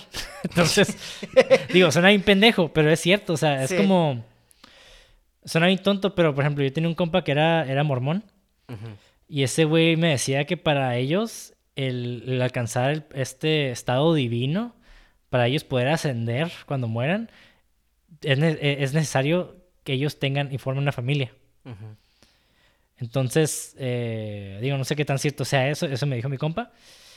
Y yo creo que para los italianos, como son muy familiares, también es necesario, ¿no? Para ellos formar una familia. Claro. Para tener de descendencia y también para, algo para que proteger y desarrollar. No sé, como que Son Se me lazos que hizo- haces contigo mismo, pues. Sí. Sí, pero yo siento que el vato no quería estar con ella por amor. O sea, yo siento No, que es como ya más no. como la costumbre de que la conocía y pues ya estaba ahí, ¿no? Sí, es como su zona de confort, ¿sabes cómo? La morrita está media pendejilla y no porque sea un personaje mal escrito, sino pues también las muchachas en ese tiempo era como que no tenían mucha voz. Y lo Pues vemos al también son más, final. más inocentes, o sea, por también Claro. lo que dicen, ¿no? Los presidentes y los senadores no matan, pues como que tienen esta idea bien, Sí, sí, por eso digo bien como... americanizada, cuarente, cuar- Claro, por eso cuando digo 40s. pendejilla me refiero a inlusa más bien, ¿no? No pendejilla de Ajá. que... Ajá, está inlusa de que pues la morra no... no O sea, Michael no la conoció en el mundo del crimen a ella, o sea, literal... Creo que sí lo mencionan o se im- implican que se conocieron fuera de ese mundo y la fue a llevar a conocerla. Pero pues, por eso digo que creo que nomás regresó con ella porque es como su zona de confort, porque esta moda pues me la puedo chamaquear, este, que, que es lo que vimos al final, ¿no? Solo una vez te voy a dejar hacer preguntar, que me preguntes sobre mis negocios. Sí, y le echó mentiras. Y le eché mentiras. Y la morra, pues también, ahí es cuando yo siento que la morra s- pierde su como, in- no pendejez, eh, no sé cómo decir la otra palabra. Dejó de ser Sí, pues, eh, sí, él perdió su inocencia con ese güey. Exactamente, entonces te quedas como que cuando ve que el vato llega y le empiezan a basar la mano, es como que este vato es igual que su papá y no va a cambiar, pues. Entonces está súper curada ver cómo su personaje tiene también un arco narrativo, aunque no es como que tan chingón como Michael, pero sí está como muy apropiada por los contextos y todo eso, ¿no? Ujú. Contexto histórico, pues. Sí, y pues ya llegamos a la escena del bautizo, ¿no? Ya, después de que pasó lo de la paz y, y el vato, pues se muere, de- muere Marlon Brando, es Don Corleone. Que se muere Ah, muy curada, ¿eh? Sí, que, que como que Don Corleone, irónicamente, a pesar de que es el güey, el, el jefe de la familia, el jefe de, de la mafia, Sí. siento que ese güey, de hecho está curada, güey, se murió de una manera bien, como que, pues está triste, pero a la ma- manera bonita, ¿no? Estaba jugando con su nieto, güey. Sí, exactamente. Que se me hace algo, pues... Pobre ¿se morro, murió en ¿no? paz? Bien Pues, traumado el pinche morro. Digo, bien traumado el pinche morro. Lo mató él, ¿no? Sí, acá. Pero sí, o sea, sí me hizo algo muy chingón porque una era con el hijo de Michael, ¿no? Que es como, por ejemplo, una vida va comenzando, se podría decir. y una vida está acabando, ¿no? Y es como un ciclo de la familia, como que la, el, no sé si sería como el más viejo de la familia con el hijo más, bueno, no su hijo, ¿no? Pero como el miembro más joven de la, eh, antes de que bautizaran al chamaco, ¿no? Se me hace como un ciclo de vida muy chingón, pues. Y el vato se murió, pues, en paz, porque, o sea, el vato, a pesar de ser un pinche gángster, no se murió como Sony, pues, que la, la muerte de Sony a la verga, güey. Creo que estuvo bien criminal, ¿sabes cómo? Entonces, fue una... Sí, dentro- güey, no mames, esa... Por el pinche Carlo, hijo de su chingada. Ya madre. sé, Ese- güey, no mames, o sea, me emputó ¿Qué? eso, pero... Ajá. Eh, Digo, ahorita... Perdón, sigue, sigue. No, no quiero interrumpir es tu, tu tren de pensamiento, güey. Ay, güey, no pienso. Ah, acá, acá no. No, Es que, güey, no mames. el- o sea, lo- aparte que el vato golpea a su esposa, güey. Hijo de... Sí, güey. Que esa escena se. ah, No sé si decir que está bien vergas. La dirección de esa escena está bien vergas. Pero esa escena Sí. está bien dolorosa. Porque, o sea, nomás se ve como un, un simple paneo, güey. Y cómo la mete, no sé si es como un baño o otro cuarto. Y nomás se escuchan los gritos y los putazos a pesar de que el, Esa, esa es la escena más terrorífica de la película para mí, güey. Sí, exactamente, güey, porque el vato, yo me sentía un poquito seguro al principio porque el vato, el Sonny llega y lo putea, güey. Y digo, yo si un mafioso y estoy casada o estoy, estoy, estoy casada con su hermana, me putea y me dice, no le pongas la mano encima, no le vuelvo a poner la mano encima. Para empezar no lo hubiera hecho al principio, ¿no? Pero que el vato tuvo los huevos todavía de golpearla a pesar de la amenaza, güey. Me quedé como pendejo. Tú sí. Y cuando Michael lo estaba dejando ir libre, me quedé como, Michael, ¿qué? ¿Qué? Pero pues todo fue un truco, ¿no? Pero sí está, esa escena, güey, empieza, me sentía seguro porque, pues, ah, el vato no la va a golpear porque el vato está bajo amenaza. Pero se quita el cinto, le empieza a gritar y luego la empuja y la empieza a putear y me quedé, mames, güey, o sea, esa escena es peor que una escena de terror acá que Jason o que Freddy, güey, la neta. güey. Oh, sí, la, la escena cuando entra al baño y se mueve la puerta y vemos como los reflejos de la nada y empieza a gritar ya bien feo, güey, te Sí, quedas, güey. güey. Porque que- todo eso No es mames. casi un plano secuencia, porque cuando empiezan a discutir, el amor empieza como a golpear, eh, a tirar las cosas en la cocina, luego de la cocina se va al, a la sala y empieza a destrozar todo, y el vato, sí, sí, golpea todo, tira todo a la verga, y luego cuando le empieza así, límpialo, límpialo. E- esa escena se empezó como a, güey, la, ah, no sé, güey, dije, y luego se quita el cinto, no manches, güey, la intensificación de esa escena, güey, oh, fue horrible, güey, para mí. Y, y luego pinche Francis Ford Coppola juega con nuestras emociones, güey, como que vamos con Sony y el vato se entera y nosotros como que sí, güey, ve a darle en la madre a este cabrón, ¿no? Sí, güey. Y lo ¡ah! matan, güey. Ah, Sí, es cierto, o sea, no, no había puesto esas, o sea, no sé si son escenas luego, luego, Sí, pero sí son casi, muy casi, güey. continuas. Ajá, creo que nomás hay una escena donde recibe la llamada, ¿no? Y de ahí Sí. es- que sí es cierto, güey, es el setup, es como que, ah, va a llegar Sony porque ya habíamos visto que se la va a putear, güey. Sí, Pero no exactamente. y ahí, pinche Francis Coppola lo, lo, planteó, lo plantó bien, güey. Sí, eso es dirección magistral también, no sé si en el guion lo estuvo, lo escribió así, o en edición movieron todas las escenas, pero... No, creo imagino que sí lo escribió así, creo que sí. ah, dirección y guion. Es cuando dirección y guion se toman de la mano como de Predator, güey, y los pinches músculos se fusionan, güey. Sí. Y, ay, güey, no mames, es que... esa- Para mí esa es mi escena favorita, yo creo, güey. Simple Sí, hecho- a mí también es de, de mis, de mis escenas favoritas. Eh, pero, ah, cómo matan a Sony, güey. Sí, por el hecho de lo que iba y lo estás como apoyando. Ujú. Pero pues es la importancia, aquí la importancia de tener la cabeza fría, güey. Y es algo que Michael tiene, que este güey no.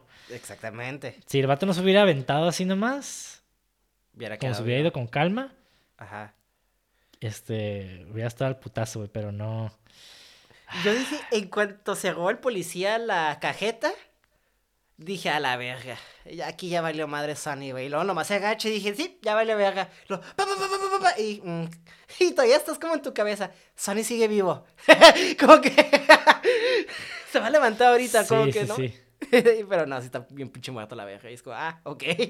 No, güey, está, es que está bien violenta esa escena, güey. Sí, Cómo se mueve y se le ven las balas sentadas. No mames, güey. Ya no podrías hacer escenas así, yo creo, güey. ¿Cómo? ¿Así tan gráficas o Sí. así de complicadas? Pues las creo que lo complicado ya pues lo puedes solucionar con CGI. Creo que lo complicado se vuelve más en post que en set. Pero también si comparas Bueno, eso, cuando- eso, eso es práctico, ¿eh? Esa, esa escena es práctica. No, por eso es lo que te digo. O sea, si por eso te digo, o sea, complicado en qué sentido dices, porque por ejemplo, el poner como los scripts y eso es como más complicado en set. Bueno, más bien tú dime por qué dices que no podrías hacer una escena así. Por una, por la violencia. Siento que ya la violencia que se podía mostrar antes no es lo mismo como a, a la violencia que se puede mostrar ahorita. Dos, creo que la manera del craft, creo que se ha cambiado en el sentido de que se recurre más en el CGI. Digo, todavía se puede usar lo práctico, ¿no? Pero también eh, de- depende de qué tanto es tu presupuesto. Algo, una ventaja o desventaja, por así decirlo, es que antes no tenían CGI. Entonces se, se hacía con, con práctico porque se hacía práctico. Y aquí ya tienes la ventaja. El, el hecho de tener dos opciones, creo que ya te puede no limitar, pero pues te puede facilitar. Pero el facilitar el trabajo a veces es contrarreproducente. No sé si me estoy explicando. Sí, sí, sí. Entonces, y eso también creo que es algo que tengo que admitir yo, que es el amor del cine viejito. Soy más bias y estoy parcialmente más a la opinión de eso, pero sí es como que siento que, por ejemplo, esta madre tendría que ser una art movie, ¿sabes cómo? Y, y- y Es, ni sí, sé- es. no, no, no. O sea, en, en la vida real, hacer una balacera así. Y, y, ah, y ni creo que se vería tan chingón como, tan visceral como antes, ¿sabes cómo? No sé si me estoy Sí. explicando lo que voy. Sí, no, es que no mames, güey. Me sigue impactando esa escena, güey. Desde que lo bien que real, güey. que, güey, es que tiene escenas bien, bien... ah, Grotescas. Sí, bien grotescas, sí, güey. Cuando le disparan en el ojo, güey, al Moe, Sí. Moe Green o algo así se llamaba, y, y se ve como... ¡ah! Y luego tarda como un segundito y luego sale el ojo, sale toda la sangre y es como a la verga, güey. Sí, güey. Ándale, sí, sí, sí. Bueno, e- esa no me gustó tanto como, a- como matan a Sony, Ah, pero no, igual está, ¿no? está curada, o sea, está curada cómo se ve el. Mold Green, el Sí. balazo en el lente, cómo se le rompe y sale la sangrilla que... Sí, exactamente. De hecho, todo, oh, regresando a la escena de, del bautizo, ¿no? Ay, güey, todas las muertes ahí están chingoncísimas, güey. Sí, que e- e- esa escena ya analizándola ya como cinematográficamente, eh, pues vemos, eh, eh, uno, el diálogo y dos, pues lo visual, ¿no? O sea, Sí, eh, es algo, algo que mucho decía este Eisenstein, este ruso teórico del cine, güey, Sí. editor y ingeniero del cine, que básicamente de que todo, algo muy importante en el cine es hacer el, el contraste, contraste tanto con música con imagen o imagen con diálogo, o- pero siempre tiene que haber una especie de contraste. Ujú. No es bueno que todo sea igual, ¿no? Y creo que es algo que, que queman mucho ahorita en películas, en el sentido de que ponen música bonita con algo bien feo en slow motion. Simón, ándale, Eh. como que un vato matando a alguien, ¿no? Y... Ajá, con... Exacto. Sí. Es algo que hacen mucho ahora, pero eh, en esta vez como que tanto el diálogo como la imagen y como el sonido, o sea, como que está bien perro como en Bona, porque Sí, pues está el vato ah. en una iglesia, bautizando un bebé y renunciando a Satán, o sea, como que esto es desmadre y al mismo tiempo cómo está matando, a cómo está vengando de todos los que le hicieron daño a su familia. Oh, güey. Sí, güey, o Yeah. sea, todo... Ese- eso- esos clavos son los de- del ataúd, ¿no? De, de- de este güey, como que Sí, ya... exactamente. O sea, ya, ya no hay manera de regresar para nada, güey. exactamente, exactamente. Digo, las otras dos cosas que hizo de matar a los dos güeyes al principio y luego, este, pues, eh, casarse con otras eh, personas a pesar de que, pues, estaba eh, con alguien.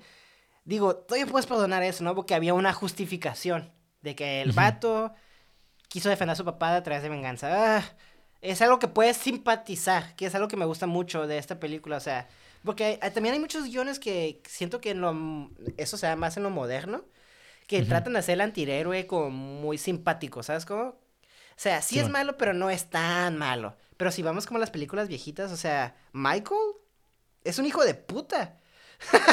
Y- Sí, la neta sí. y- Se vuelve un desgraciado ese güey. y siento que si hubieran hecho The Godfather en esta versión, el vato hubiera sido un hijo de puta, pero con un corazón de oro, ¿sabes cómo? Entonces, siempre como que buscan cualidades positivas y que también está bueno, que es algo que alegué con Michael, que su cualidad positiva es lo que lo hace fuerte y lo hace débil, en el sentido, pues, de su autodestrucción, no de su corrupción más bien, porque pues el vato se corrompe solo por su mismo amor a la familia, ¿sabes cómo?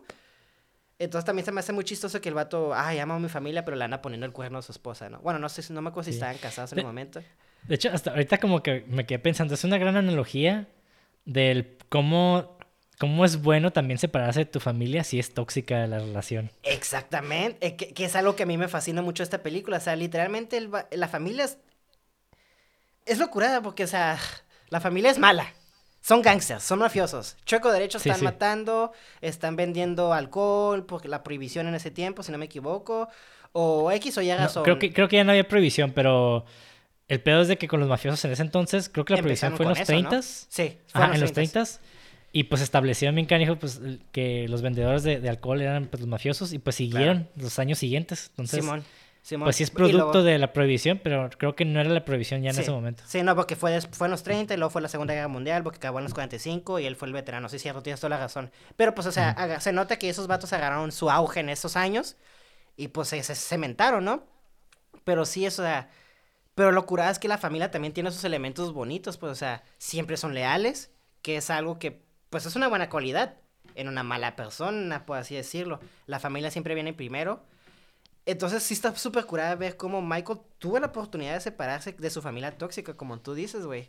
Pero pues, a veces las toxicidades, pues no puedes dejar la familia, güey. Porque están muy arraigados a ti y es algo que vemos con Michael, pues. Que es algo que me gusta mucho, güey. Sí. Y es bueno. Y pues sí, al final de cuentas, este, el tema de- el tema principal de esa película no es tanto la mafia, que sí es, es importante, pero es más La que nada la familia. familia. Sí, exactamente. Y, y es La algo verdad. por la razón por la que los italoamericanos en su, en su tiempo sí aceptaron de la película. De hecho, eh, se sintieron muy orgullosos de la película porque la neta está ahí perra, güey. Qué chistoso, ¿verdad? ¿Qué, qué, qué vueltas da, qué vueltas da el, eh, este proyecto? que Porque empiezan como bol- boicoteándola, no quieren Sí, sacar, ajá. y ahora es como que, güey, esta película es como... Porque sí siento, algo que hace mucho esta película, que me fascina, ya se la estoy mamando y con mano esta película, pero con justa razón, es de que, aparte de que el guion está top notch, es de que no se enfoca, o sea, sí es una película de mafiosos, pero eso para mí es como Hereditary, es una película de familia con elementos de mafia. Igual que Hereditary es un drama familiar con elementos de terror, en mi opinión. Sí, de hecho sí, güey. Muy bien, güey, sí. Sí. Estudio cine. ¡Ah! ¡Qué bien pendejo, ¿no? Y bueno, ya, ya no vamos a hablar de to- todo el resto porque pues vamos aquí a durar horas y horas, güey. no mames, güey. Sí, güey, paro. No, es que no mames, güey. O sea, de- de- de- es más, güey, yo creo que podríamos hablar toda una hora de la primera escena, güey. Sí, De pelada, pinche, pinche escena, obra maestra de todo lo que pasa, güey. Eh, nada más voy a dar cosas que me gustaron de la primera escena porque la neta Tú date, güey, perra, tú date a la verga. Que cómo introducen al villano, al, al verdadero villano que es Barzini. Oye, sí es cierto, güey. Que en- introducen en la, en, la, en la- en la boda, que es el güey al que le toman la foto y en chinga le va a los dedos y le y hace que rompa la cámara de otro güey. Sí es cierto, güey. No me acordaba de... Esa, esa madre me dio un chingo de risa, güey. Y también, y vemos como este paralelo con Sony, ¿no? Ajá. Que el vato sale con el FBI y le, y le tira... Dinero. Les tira mierda. No, les tira mierda, güey, primero. Como que les Ah, dice, ok. ah, que pinches vatos que están haciendo aquí, ni, los invitan, ni la fregada. Ajá. Y como que acá los manda la chingada y después va regresando y alguien le toma una foto y el vato le rompe, le rompe la cámara y la avienta a la feria, ¿no? E- Esa, esa madre, güey. No mames, güey. Pinche descaro está hermoso, güey. Me encanta porque es la representación perfecta de Sony, ¿sabes cómo? En cuanto Sí, ves sí, lo exacto. que hace es como un resumen perfecto de él. Sí, sí, sí, como que yo no, yo no tomo lo que no es mío. Te lo voy a pagar, pero chinga tu madre. Ándale, güey. que está chistoso porque, pues, dentro de. O sea, solo analizando esa secuencia, el vato tiene doble monari... eh, doble.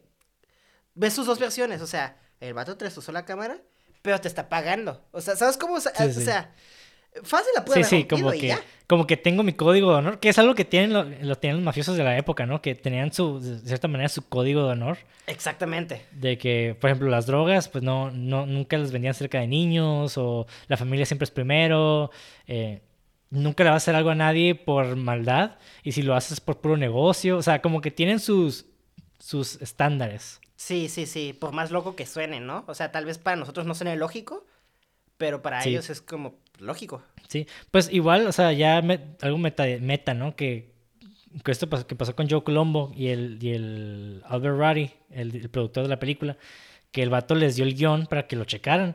Y el Joe Colombo, que el jefe de la mafia, lo vio como una forma de respeto hacia él. O sea, como, ah, me estás dando la oportunidad de hacer los cambios necesarios para no faltarme el respeto, entonces yo te voy a respetar también. Y te voy a hacer el paro. y te voy a hacer el paro, exactamente. Que ahí pues ya hicieron sus, su relación medio rara, ¿no? Pero que es algo que está cool, o sea, digo, no cool en la vida real, pero cool que... Para el proyecto. Que hasta en la, que hasta en la vida real pues tengan ese tipo de código de ética, ¿no? De que ellos mismos, que está, sí, no sí. está curada. Sí, es, es, que... Y la neta, creo que el simple hecho que el vato hubiera leído eso, creo que le da un chingo de autenticidad, creo que dice, no sé. Autenticidad. Eso. Porque, o sea, el simple hecho que le hagas, no pongas esto y esto y esto, creo que creativamente les ayudó, y ya lo mencionamos, ¿no? Pero creo que le da este aura que se siente tan real, güey, o sea, hasta a veces siento que, y no estoy diciendo que está disparado como un documental, pero a veces se siente como un documental de esta familia. Sí, porque se siente bien real, güey. Exactamente, exactamente. Y eso es por la potación que los mafiosos, por la interacción con los mafiosos. El simple hecho que, que la película empezó como por mafia, eh, eh, eh, se me hace completamente, no irónico, pero chistoso, güey, de que el vato pasó como, como que hizo su propio Godfather en la vida real para hacer la película, ¿sabes cómo? sí, güey. Y, bueno, mames, de hecho, hablando de la autenticidad, ahorita que mencionaste eso, me acordé de la escena cuando el vato entra por el arma al baño. Mm. O sea, el vato, o sea, en cualquier película el vato había entrado así como bien misterioso, mete la mano y chinga saca la pistola. El vato entró bien nervioso, así como que entró al baño y buscó atrás del, baño y no encontraba la pistola. O sea, se siente bien orgánico y se siente como, güey, no mames, eso me hubiera pasado a mí, güey. O sea, como que lo veo y digo, sí, güey, la neta, yo hubiera estado bien cagado, güey. No, no hubiera encontrado la pistola primero y dije, no mames, se les olvidó. Y así, güey. ¿Qué hago? ¿Qué pedo? Ajá, exactamente. Ajá. Que está curado. O sea, sí se siente muy real esta película, la verdad. me, me, me sorprende, güey. Lo. El guion está exquisito, güey. Desde el diálogo. Porque hay películas que tienen diálogo, que el diálogo es bueno para la trama. Y hay diálogo como Quentin Tarantino donde realmente no aporta a la trama, pero el diálogo está bien snappy. ¡Ay, la verga! sí, que también esta película tiene eso, ¿eh? o sea, no, tan, tan extenso como Quentin Tarantino, pero por ejemplo cuando llega Michael a la, casa de su familia, está el, uno de los hunchmen acá cocinando una salsa y el vato empieza a hablar de la salsa, así como cambia la salsa, que no sé qué, lleva esto y lo otro y ah, ok, como que eso te hace ver que o sea, culturalmente las familias pues así son, pues de que... Claro. Esta es la receta familiar y te la chingada. Como que no tiene que ver la salsa con la historia del padrino, güey, pero le añade la autenticidad, güey. Y no se siente como, como un, diálogo vacío, como, hola, ¿cómo estás? Muy bien, ¿y tú? Pues yo también. ¿Y qué vas a comer? O sea, digo, son diálogos que sí suceden en la, que suceden en la vida real, pero que no aportan nada y tampoco son interesantes, pero estos le añaden autenticidad. Entonces, no sé, güey, está muy, el craft está muy chingón en esta película. Es lo que te digo, o sea, a lo que iba es como The Godfather es como una película en el medio, o sea, no es un diálogo exagerado así como uh, snappy, snappy, snappy, snappy, uh, chiste, chiste o digo, ah, te contesto porque me contestas algo yo te contesto algo y te contesto algo más rápido, ¿sabes cómo? Ajá. Son diálogos que van, que furgen a la trama, pero también son memorables, o sea, se me hace muy chingón eso, o sea, porque a veces siento que el guionista, a veces, por ejemplo, es algo que pasa con Quentin Tarantino, en mi opinión, lo que el vato a veces siento que se pierde en su mame del diálogo, ¿sabes cómo? Y es como, ok, güey, entendemos, sí, sabes escribir diálogos. a, mí sí me gusta, a mí sí me gusta, pero. Claro. Sí, pero sí. Pero, es, a, gusto, ¿no? Pero a lo que llego es de que a veces sí se puede sentir para mí un poco exagerado. Y esas películas, el diálogo, no estoy diciendo que. Porque hay mucho diálogo pero a veces se siente como que no hay mucho diálogo en la escena. No sé si tú sentiste eso, pero son, son conversaciones extensas, ¿sabes cómo? sí, sí, tiene, mucho diálogo, pero se sienten como que todo, todo importa. Exactamente, por eso eh, ah, es, lo que me sorprende mucho esta película. Tiene tanta restricción, güey. Siento que era muy fácil como que podemos hacer esto y esto y esto. Y era como el director, ¿no? Digo, también no sé si, como tú dices, el presupuesto ayuda un chingo, ¿no?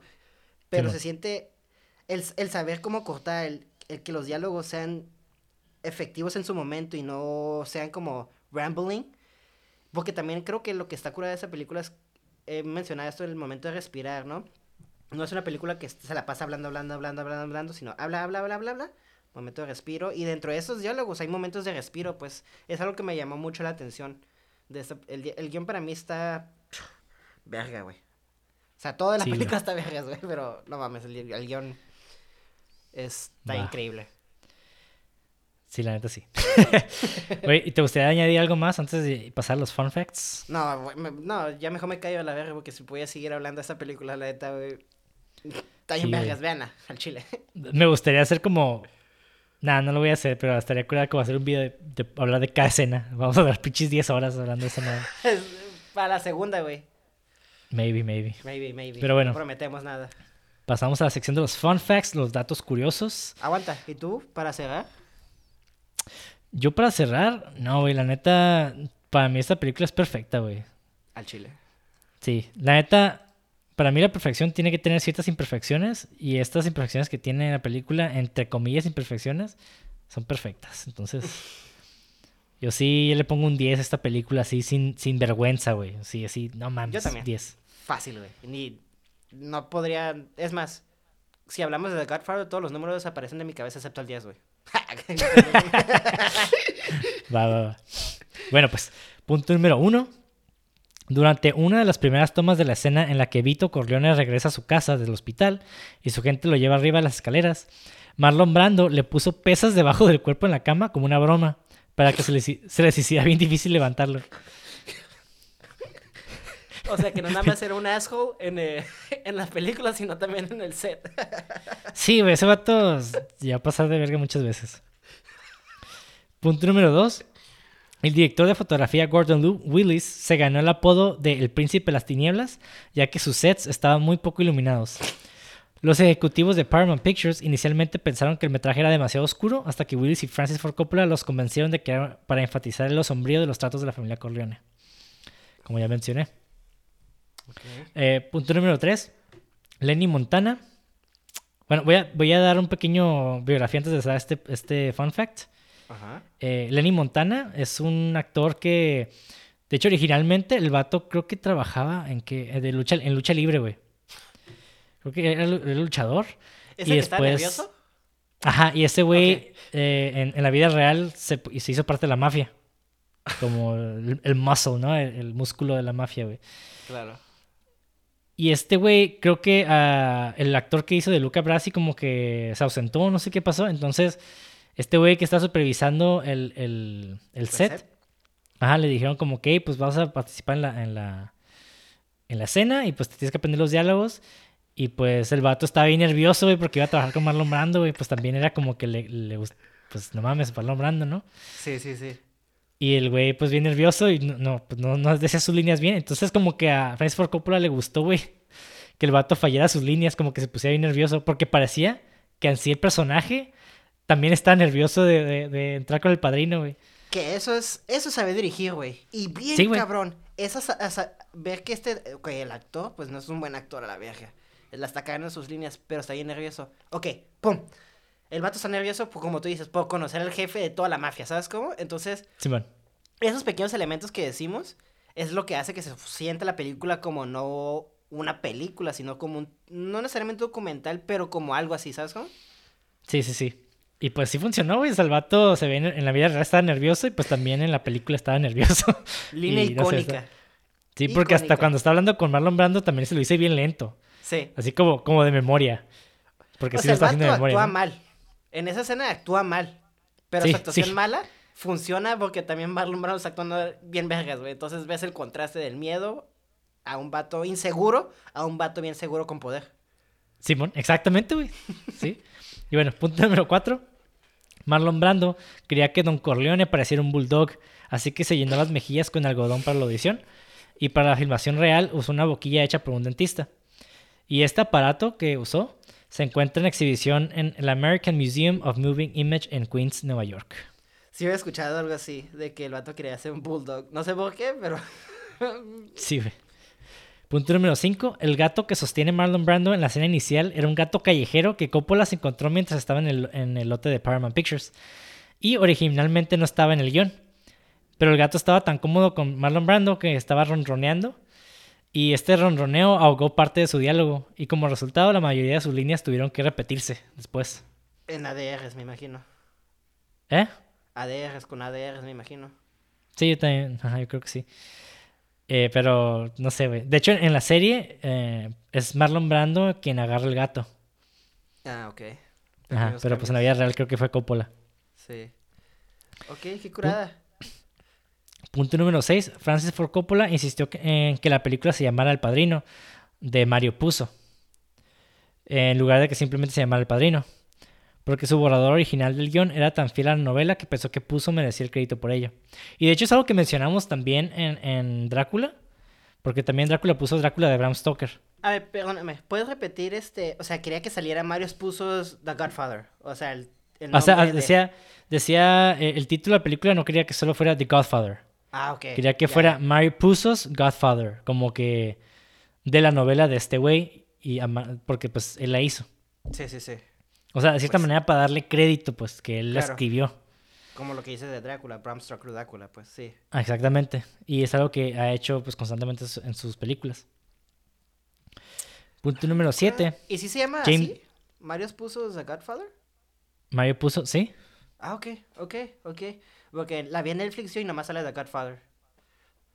Ah, no sé, quién sabe. Bueno, creo que le quitaron eso porque pues es como... Lo ponen en chiquito en los pósters. Según yo lo ponen en chiquito en los pósters, pero no estoy Voy seguro. a checar. Sí. Pero el punto es de que el vato insistió. Sí, Y, hablamos de esto también en, en Drácula, entonces Drácula. tiene sentido. claro. Punto número 7, James Caan, el que hizo el actor de... El que Sony. hizo el personaje de Sony, improvisó la parte en la que arroja al suelo la cámara del fotógrafo del FBI. la reacción del miedo del actor es genuina, güey. Y acá... A, Caan también se le ocurrió la idea de arrojarle dinero al hombre para compensarlo por romper su cámara. Como él dijo, y cito, de donde yo vengo, si rompiste algo, lo reemplazas o le pagas al dueño. Ahí está, ahí está. Ajá, ahí está, exactamente. La moralidad que hablamos, pues, o sea, wow, eso es también ser un buen actor, güey, o sea, a veces Claro, olvidamos que eh, no toda la actuación viene del director, sino también del actor, se los puede ocurrir, no mamadas, ¿no? Pero digo, lo uso mamadas como, ah, eh, coloquialmente, así como cosas, ¿no? De, ah, puedo, pues, le puedo poner este tip, o este tic eh, a mi personaje y puede simbolizar esto, ¿no? Pero pues, esa escena es como la descripción perfecta de Sony, en mi opinión. Simón. Sí, sí, sí, de hecho. Punto número 8. La bofetada de que Vito Corleone, Corleone le da a Johnny Fontaine no estaba en el guion. Marlon Brando improvisó la cachetada y la reacción de confusión de Al Martino fue real. Según, según James Caan, eh, Sony decía, Martino no sabía si reír o llorar. Que está curada porque no sé cuántas veces te ha pasado que estás en una situación incómoda y a veces no sabes si reírte o quedarte callado. Entonces, Sí, sí, sí, sí. Ah, sí, ¿no? ándale. Ay, güey. Pinche mamón del Marlon Brandon, pero qué curada que. Bueno, es que también no sé.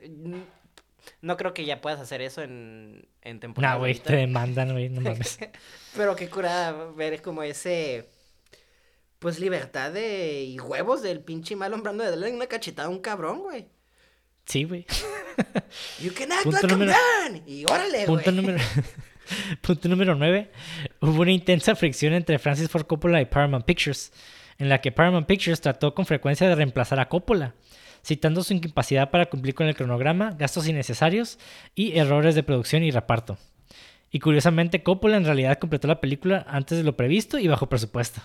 Oye, sí es cierto, sí me. Sí, verga, güey. No sé Sí, qué le pasó se a ese. Coppola con Apocalypse Now, eh. Ah, Es que, mira, mi- la neta, yo tengo una teoría. Francis Ford Coppola era bien diva, güey. Y estuve leyendo que, el vato tuvo un chingo de fricciones con un chingo de, de- de departamentos, güey. El vato se, se peleó con el, con el gaffer. De hecho, el gaffer renunció, güey. Porque se peleó con este güey. Porque Francis Ford Coppola decía, no, que pinche iluminación no, no le da la cara a los actores. Y el vato, pues que así la quieres. Y los actores tienen que pararse la puta luz. Entonces, como que hubo pedos así. Y de hecho, sí lo ponen en la, en la, en la serie. Este, y sí, güey, se, se peleaba con, con medio mundo, Medio mundo. Con, el- con el productor, con el gaffer, con el, con el cinematógrafo. Porque el vato pues era un perfeccionista, güey. Y... Pero la neta, entre, de- digo, como producto de todo lo que pasó, la neta sí salió bien. Entonces, bueno, ni pex, ¿no? Ahorita Pero- que mencionas eso. Perdón, ajá. No digo, pero igual no está bien, pues. No está No, bien claro tampoco darte peleando con la raza, güey. No, es un proyecto que tienes que salir en, en, armo- en armonía, pues, o sea, todos están trabajando para sacar lo mismo. Pero ahorita que lo mencionas, digo, igual no sé si sepas que ese vato está haciendo una película ahorita. ¿Francis Ford Coppola? Simón. Ah, no, sabía, güey. Sí, mega, quién sabe qué, güey. Es una película que según él ya tenía años planeando y que era como su magnus opus y su ambición de todo, de su, toda su vida querer, este, grabar esa madre, ¿no? Ajá. Entonces, este, el vato tiene el Adam Driver, Shia LaBeouf, está el John, el Goose, el Gus de Breaking Bad y Better Call Saul, están, son actores que están saliendo en esa película y entre otros, ¿no? Pero hace poco se anunció que hubo un pinche drama y un pedo de producción porque varios departamentos denunciaron, todos los de arte, los de FX y otra cosa. Entonces me quedé, mira, no se le ha quitado lo diva. Entonces, este, ahorita que mencionas eso, como que ya tiene congruencia toda la actitud que ha tenido Franz, Francis Coppola. Ajá. Entonces, no, pues me, me sorprende tanto de que, que tanto conflicto tiene que ver para que el gafe renuncie, güey. Y digo, en esta nueva versión, en estas películas, que la dirección de arte también. Porque son puestos pesados, güey. O sea, que renuncien así porque no te llevas bien con el director, porque hay un tanto de fricción si, si es de estar este en. Preocuparse, pues. Sí, digo, los sets siempre son estresantes, pero ya Sí. para renunciar es como que ya es que está pasando de verga, ¿no? Sí, sí, exactamente, güey. Bueno, De hecho, nuestro set que 10. tú tuviste, nunca os- no nos estresamos. Y eso que duramos todo el puto día, ¿eh? Nada, es que ya cuando, ya cuando hay feria de por medio y hay otros departamentos y mucha gente, ya es cuando empieza el desmadre, güey. Sí, eso sí es cierto. Sí, pero bueno, punto número 10. Francis Ford Coppola realizó sesiones de ensayos de improvisación que simplemente consistieron en que el elenco principal se sentara en sus personajes para una comida familiar. Los actores y actrices no podían romper el personaje, lo que Coppola vio como una forma de que el elenco estableciera orgánicamente los roles familiares vistos en la película final. Entonces el vato pues le gustaba sentarlos para que ensayaran, pero como, como si fueran ellos mismos los personajes. Sí, como otro día, fuera del día de los que pasan en The Godfather, ¿no? Ajá. Y eso también lo, eso también sale en la serie, está, está curada, güey. Qué cool. Me estás vendiendo la serie bien cabrón, güey. Punto número 11.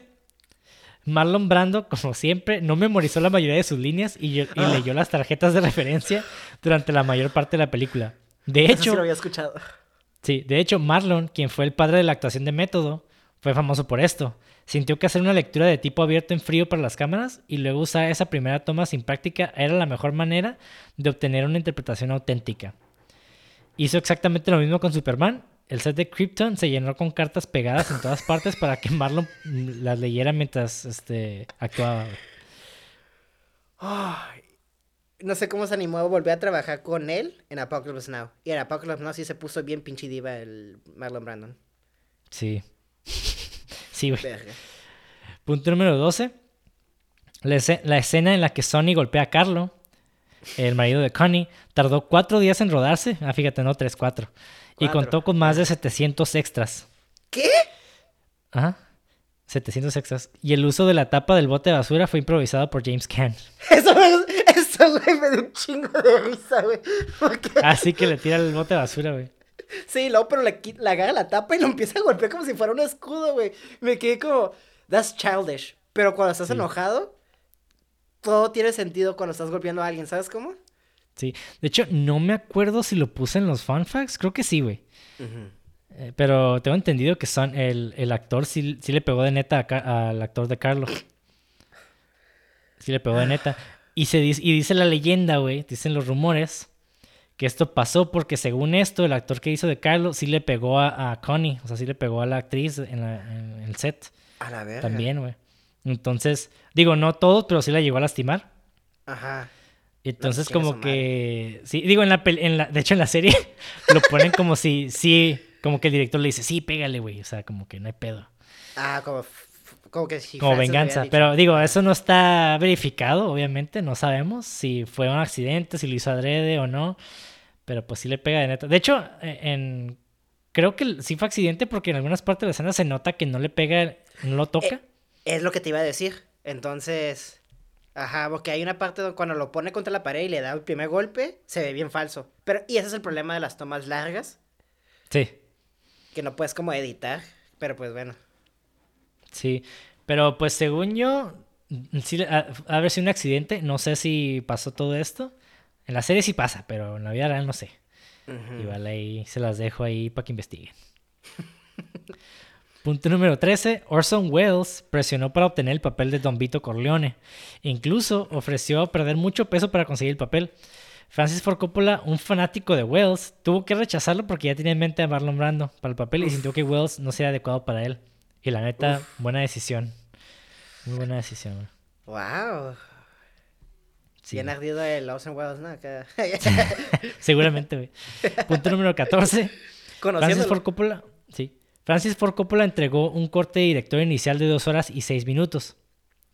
El jefe de producción de Paramount Pictures, Robert Evans, rechazó esta versión y exigió una versión más larga güey, con más escenas sobre la familia.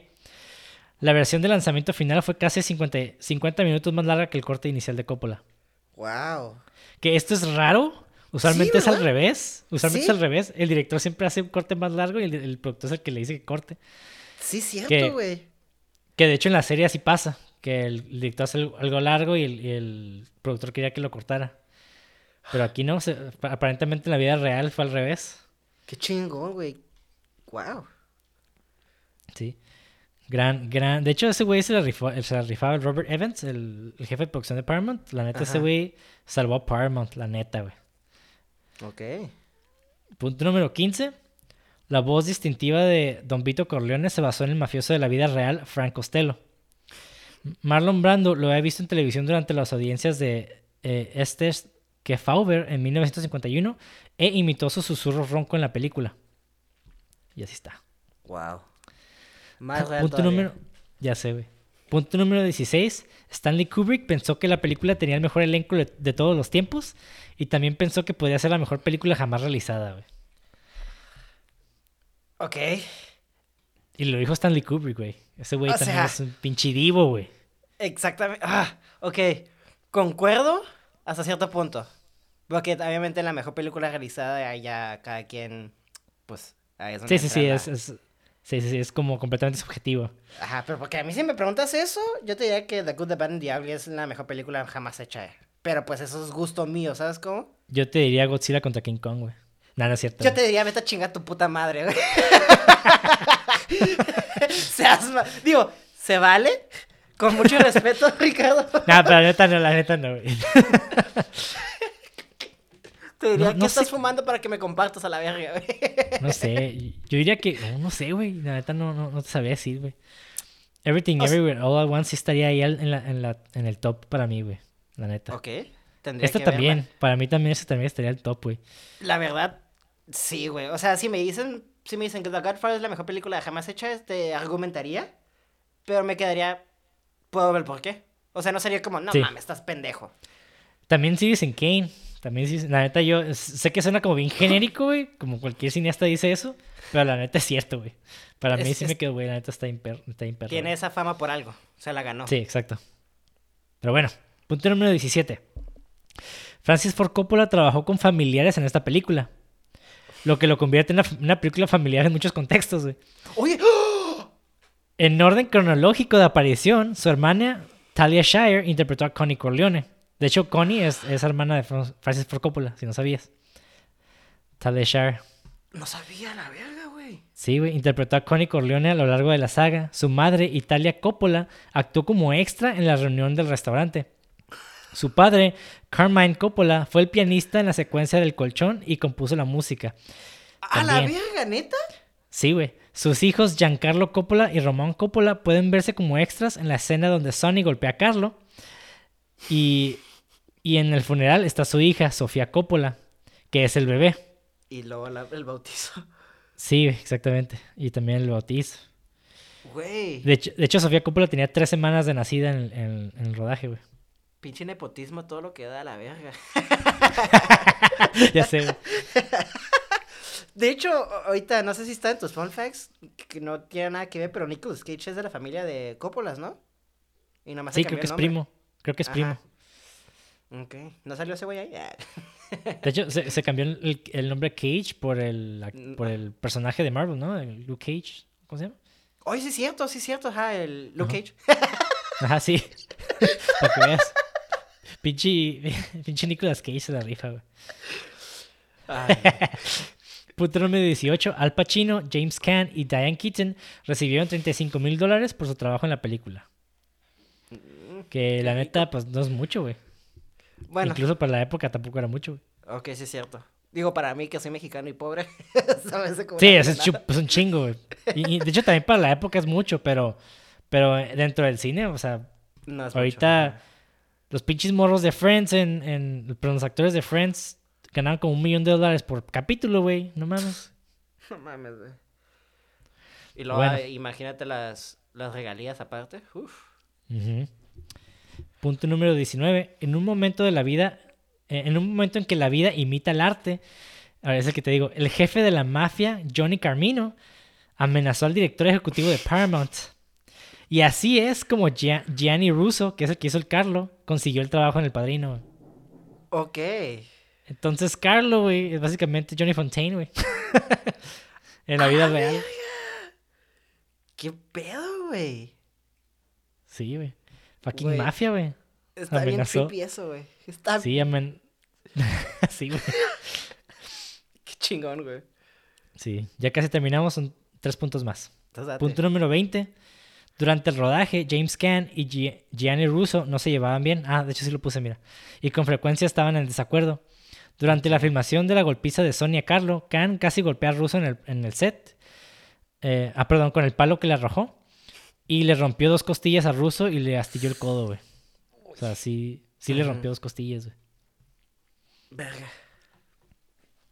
Punto número 21. Un joven Sylvester Stallone adicionó para los papeles de Pauli Garo y Carlo Rizzi, pero no fue seleccionado para ninguno de los dos. Stallone, en cambio, decidió intentar escribir primero completando el guion de The Lords of Flatbush en 1974, que tuvo un éxito modesto y más tarde tendría su oportunidad en Rocky en el 76, junto a Talia Shire, quien interpretó a Connie Corleone en esta película. Sí. Ah, era ella, ¿verdad? Sí. Simón, Ah, es la misma actriz, güey. Entonces, Connie es hermana de Coppola. Sí, güey. Ok, no había, o sea, sé que lo dijiste, pero no, no hice la fusión, no hice, no conecté los, los puntos de que es la que salió en Rocky. Sí, güey, la misma. Sí, está preciosa esa muchacha. Sí, así es. güey. Punto número 22 y último punto, que es mi favorito, lo dejé al final por esto, güey. A ver, Hubo una, una gran cantidad de mooning en el set. ¿qué es eso? Ahora, los que, no, los que no sepan qué es mooning, es un término en inglés, obviamente, para cuando la raza se baja los pantalones y te enseña el culo. Porque es como el full moon, es el, básicamente el ano, ¿no? sí, Entonces, mooning es como enseñarle el culo a alguien verbo. más, ¿no? Como de broma. Es la acción, ¿no? Ajá, es la acción. Entonces hubo una gran cantidad de mooning en el set, iniciados por James Caan y Robert Duvall. Y Robert Duvall.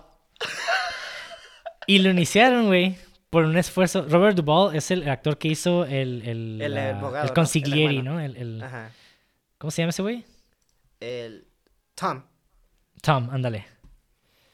Así es, güey. Tom Hagen. Ah, Ok, ¿por qué lo hizo? Ah.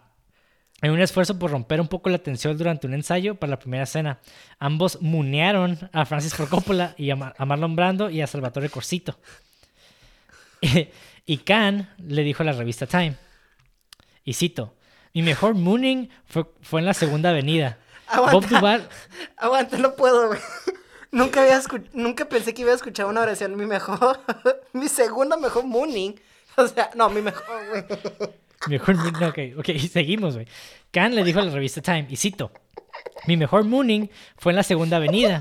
Bob Duvall y yo estábamos en un automóvil y Brando estaba en otro, Marlon Brando. Así que condujimos junto a él y me bajé los pantalones y saqué el trasero por la ventana. Marlon Brando se bajó cayéndose del coche de la risa. Ahora, Richard Bright afirmó que llegó al punto en que cada vez que girabas y abrías una puerta, esperabas ver el trasero de alguien. Incluso, incluso Al Pacino participó en el acto, como dijo, en Ladies Home, como dijo en Ladies Home Journal. Y cito. En una escena en la que me siento atrás de un escritorio, el departamento de vestuario hizo un gran alboroto por conseguirme una camisa con un cuello más pequeño. Entonces, mientras todos buscaban la camisa, me quité los pantalones. Cuando salí detrás del escritorio, se echaron a reír, a pesar de que teníamos que hacer la escena de nuevo. O sea, el vato arruinó una escena por hacer el pinche mooning, güey. Ahora, ahora, el último mooning llegó cuando Marlon Brando y, y Eso suena como una película, güey. Sí, güey. El último Mooning llegó cuando Brando y Duval le jugaron la broma a 400 miembros del elenco y del equipo durante el rodaje de la escena de la boda. Lo planearon cuidadosamente y Khan, que escuchó el plan, comenzó a gritar, no, no, aquí no. O sea, el cabrón que lo empezó todo, güey. Sí, bueno. Ahora, todos los que trabajaban en la producción y la mayoría de los extras se partieron de risa, güey. Nada más que algunas señoras mayores como que no apreciaron la broma. No me digas. Sí. Y finalmente, Bra- Marlon Brando fue coronado como el mejor bromista, premiado con un cinturón de cuero del esti- de estilo de box que decía Mooning Champion. O sea, el campeón de Mooning. O sea, que Marlon Brando también le entró al Mooning. Ajá, huevo, güey. Y se ganó el cinturón, Wow. güey. O sea, campeón mostraculos, básicamente. Güey, es que no puedo creer que, o sea, digo, ya Robert Duval en ese tiempo creo que ya era un actorazo, si no me equivoco. Simón, sí, en proceso de. Y que llegue y veas una leyenda de cine y "Mm, le voy a sacar el culo. Así es, güey. Así es. ¿Sabes qué? Eres una leyenda en cine, pero esto es lo que pienso de ti. Órale. Ah, pues Ay, así todos, todos, todos participan y entre ellos acá. De hecho, me, me acordé de la, la película Waiting, que hacen eso, con el Ryan Reynolds y el pinche Dustin Long. Ándale. Se la pasan haciendo eso. Güey, paro, dime que eso sale en la serie. No, eso no sale en la serie, güey. ¡Ay, güey! Hubiera estado bien perro, güey. Hubiera estado bien perro y también lo, lo pienso, pero creo que le hubiera quitado seriedad, güey. La cagaron. Pero bueno. Ah, ah. ¿Get it? Ah. Y bueno, con esto terminamos el episodio de El Padrino, de Godfather, película de 1972, coescrita por Mario Puzo y el director Francis Ford Coppola. Verga, güey. Y bueno, espero les haya gustado, güey. ¿Alguno, ¿Algo que quieras decir, güey, antes de terminar? güey? No, ya, creo que ya dije. Digo, mejor me callo. Voy a seguir Sí. hablando de esta Digo, hay, hay muchas cosas que posiblemente faltaron de decir, pero no mames, es demasiado. Ya llevamos más de dos horas hablando de esta madre, ¿no? Ah, la verga. Así es, güey. Y bueno, ahora sí, con eso terminamos el episodio de The Godfather. Denle like, suscríbanse, compartan, por favor. Si lo están viendo en YouTube, pues ahí también suscríbanse a nuestro canal y también lo comparten. ¿Por qué no? Déjenos su comen- sus comentarios en la sección de comentarios, obviamente, güey. Y bueno, nos pueden encontrar en redes sociales como cine666.mpg. A mí me pueden encontrar como Monty de André en redes sociales. Y pues a ti, Mauricio, ¿cómo te encontramos? Como le vago, guion bajo, al final y doble G. Y B grande al principio. Ajá. Perfecto, güey. Igual en la descripción de YouTube, ahí van a poder ver los links y también el, tag, por si no saben escribirlo, pues ahí lo encuentran. Y bueno, coméntenos qué les pareció este episodio, qué nos faltó, algo que quieran agregar. Ahí siguen haciendo la conversación. Y pues con esto finalizamos. Sigan viendo películas y alabado sea Felipe Negro. Adeus, adeus.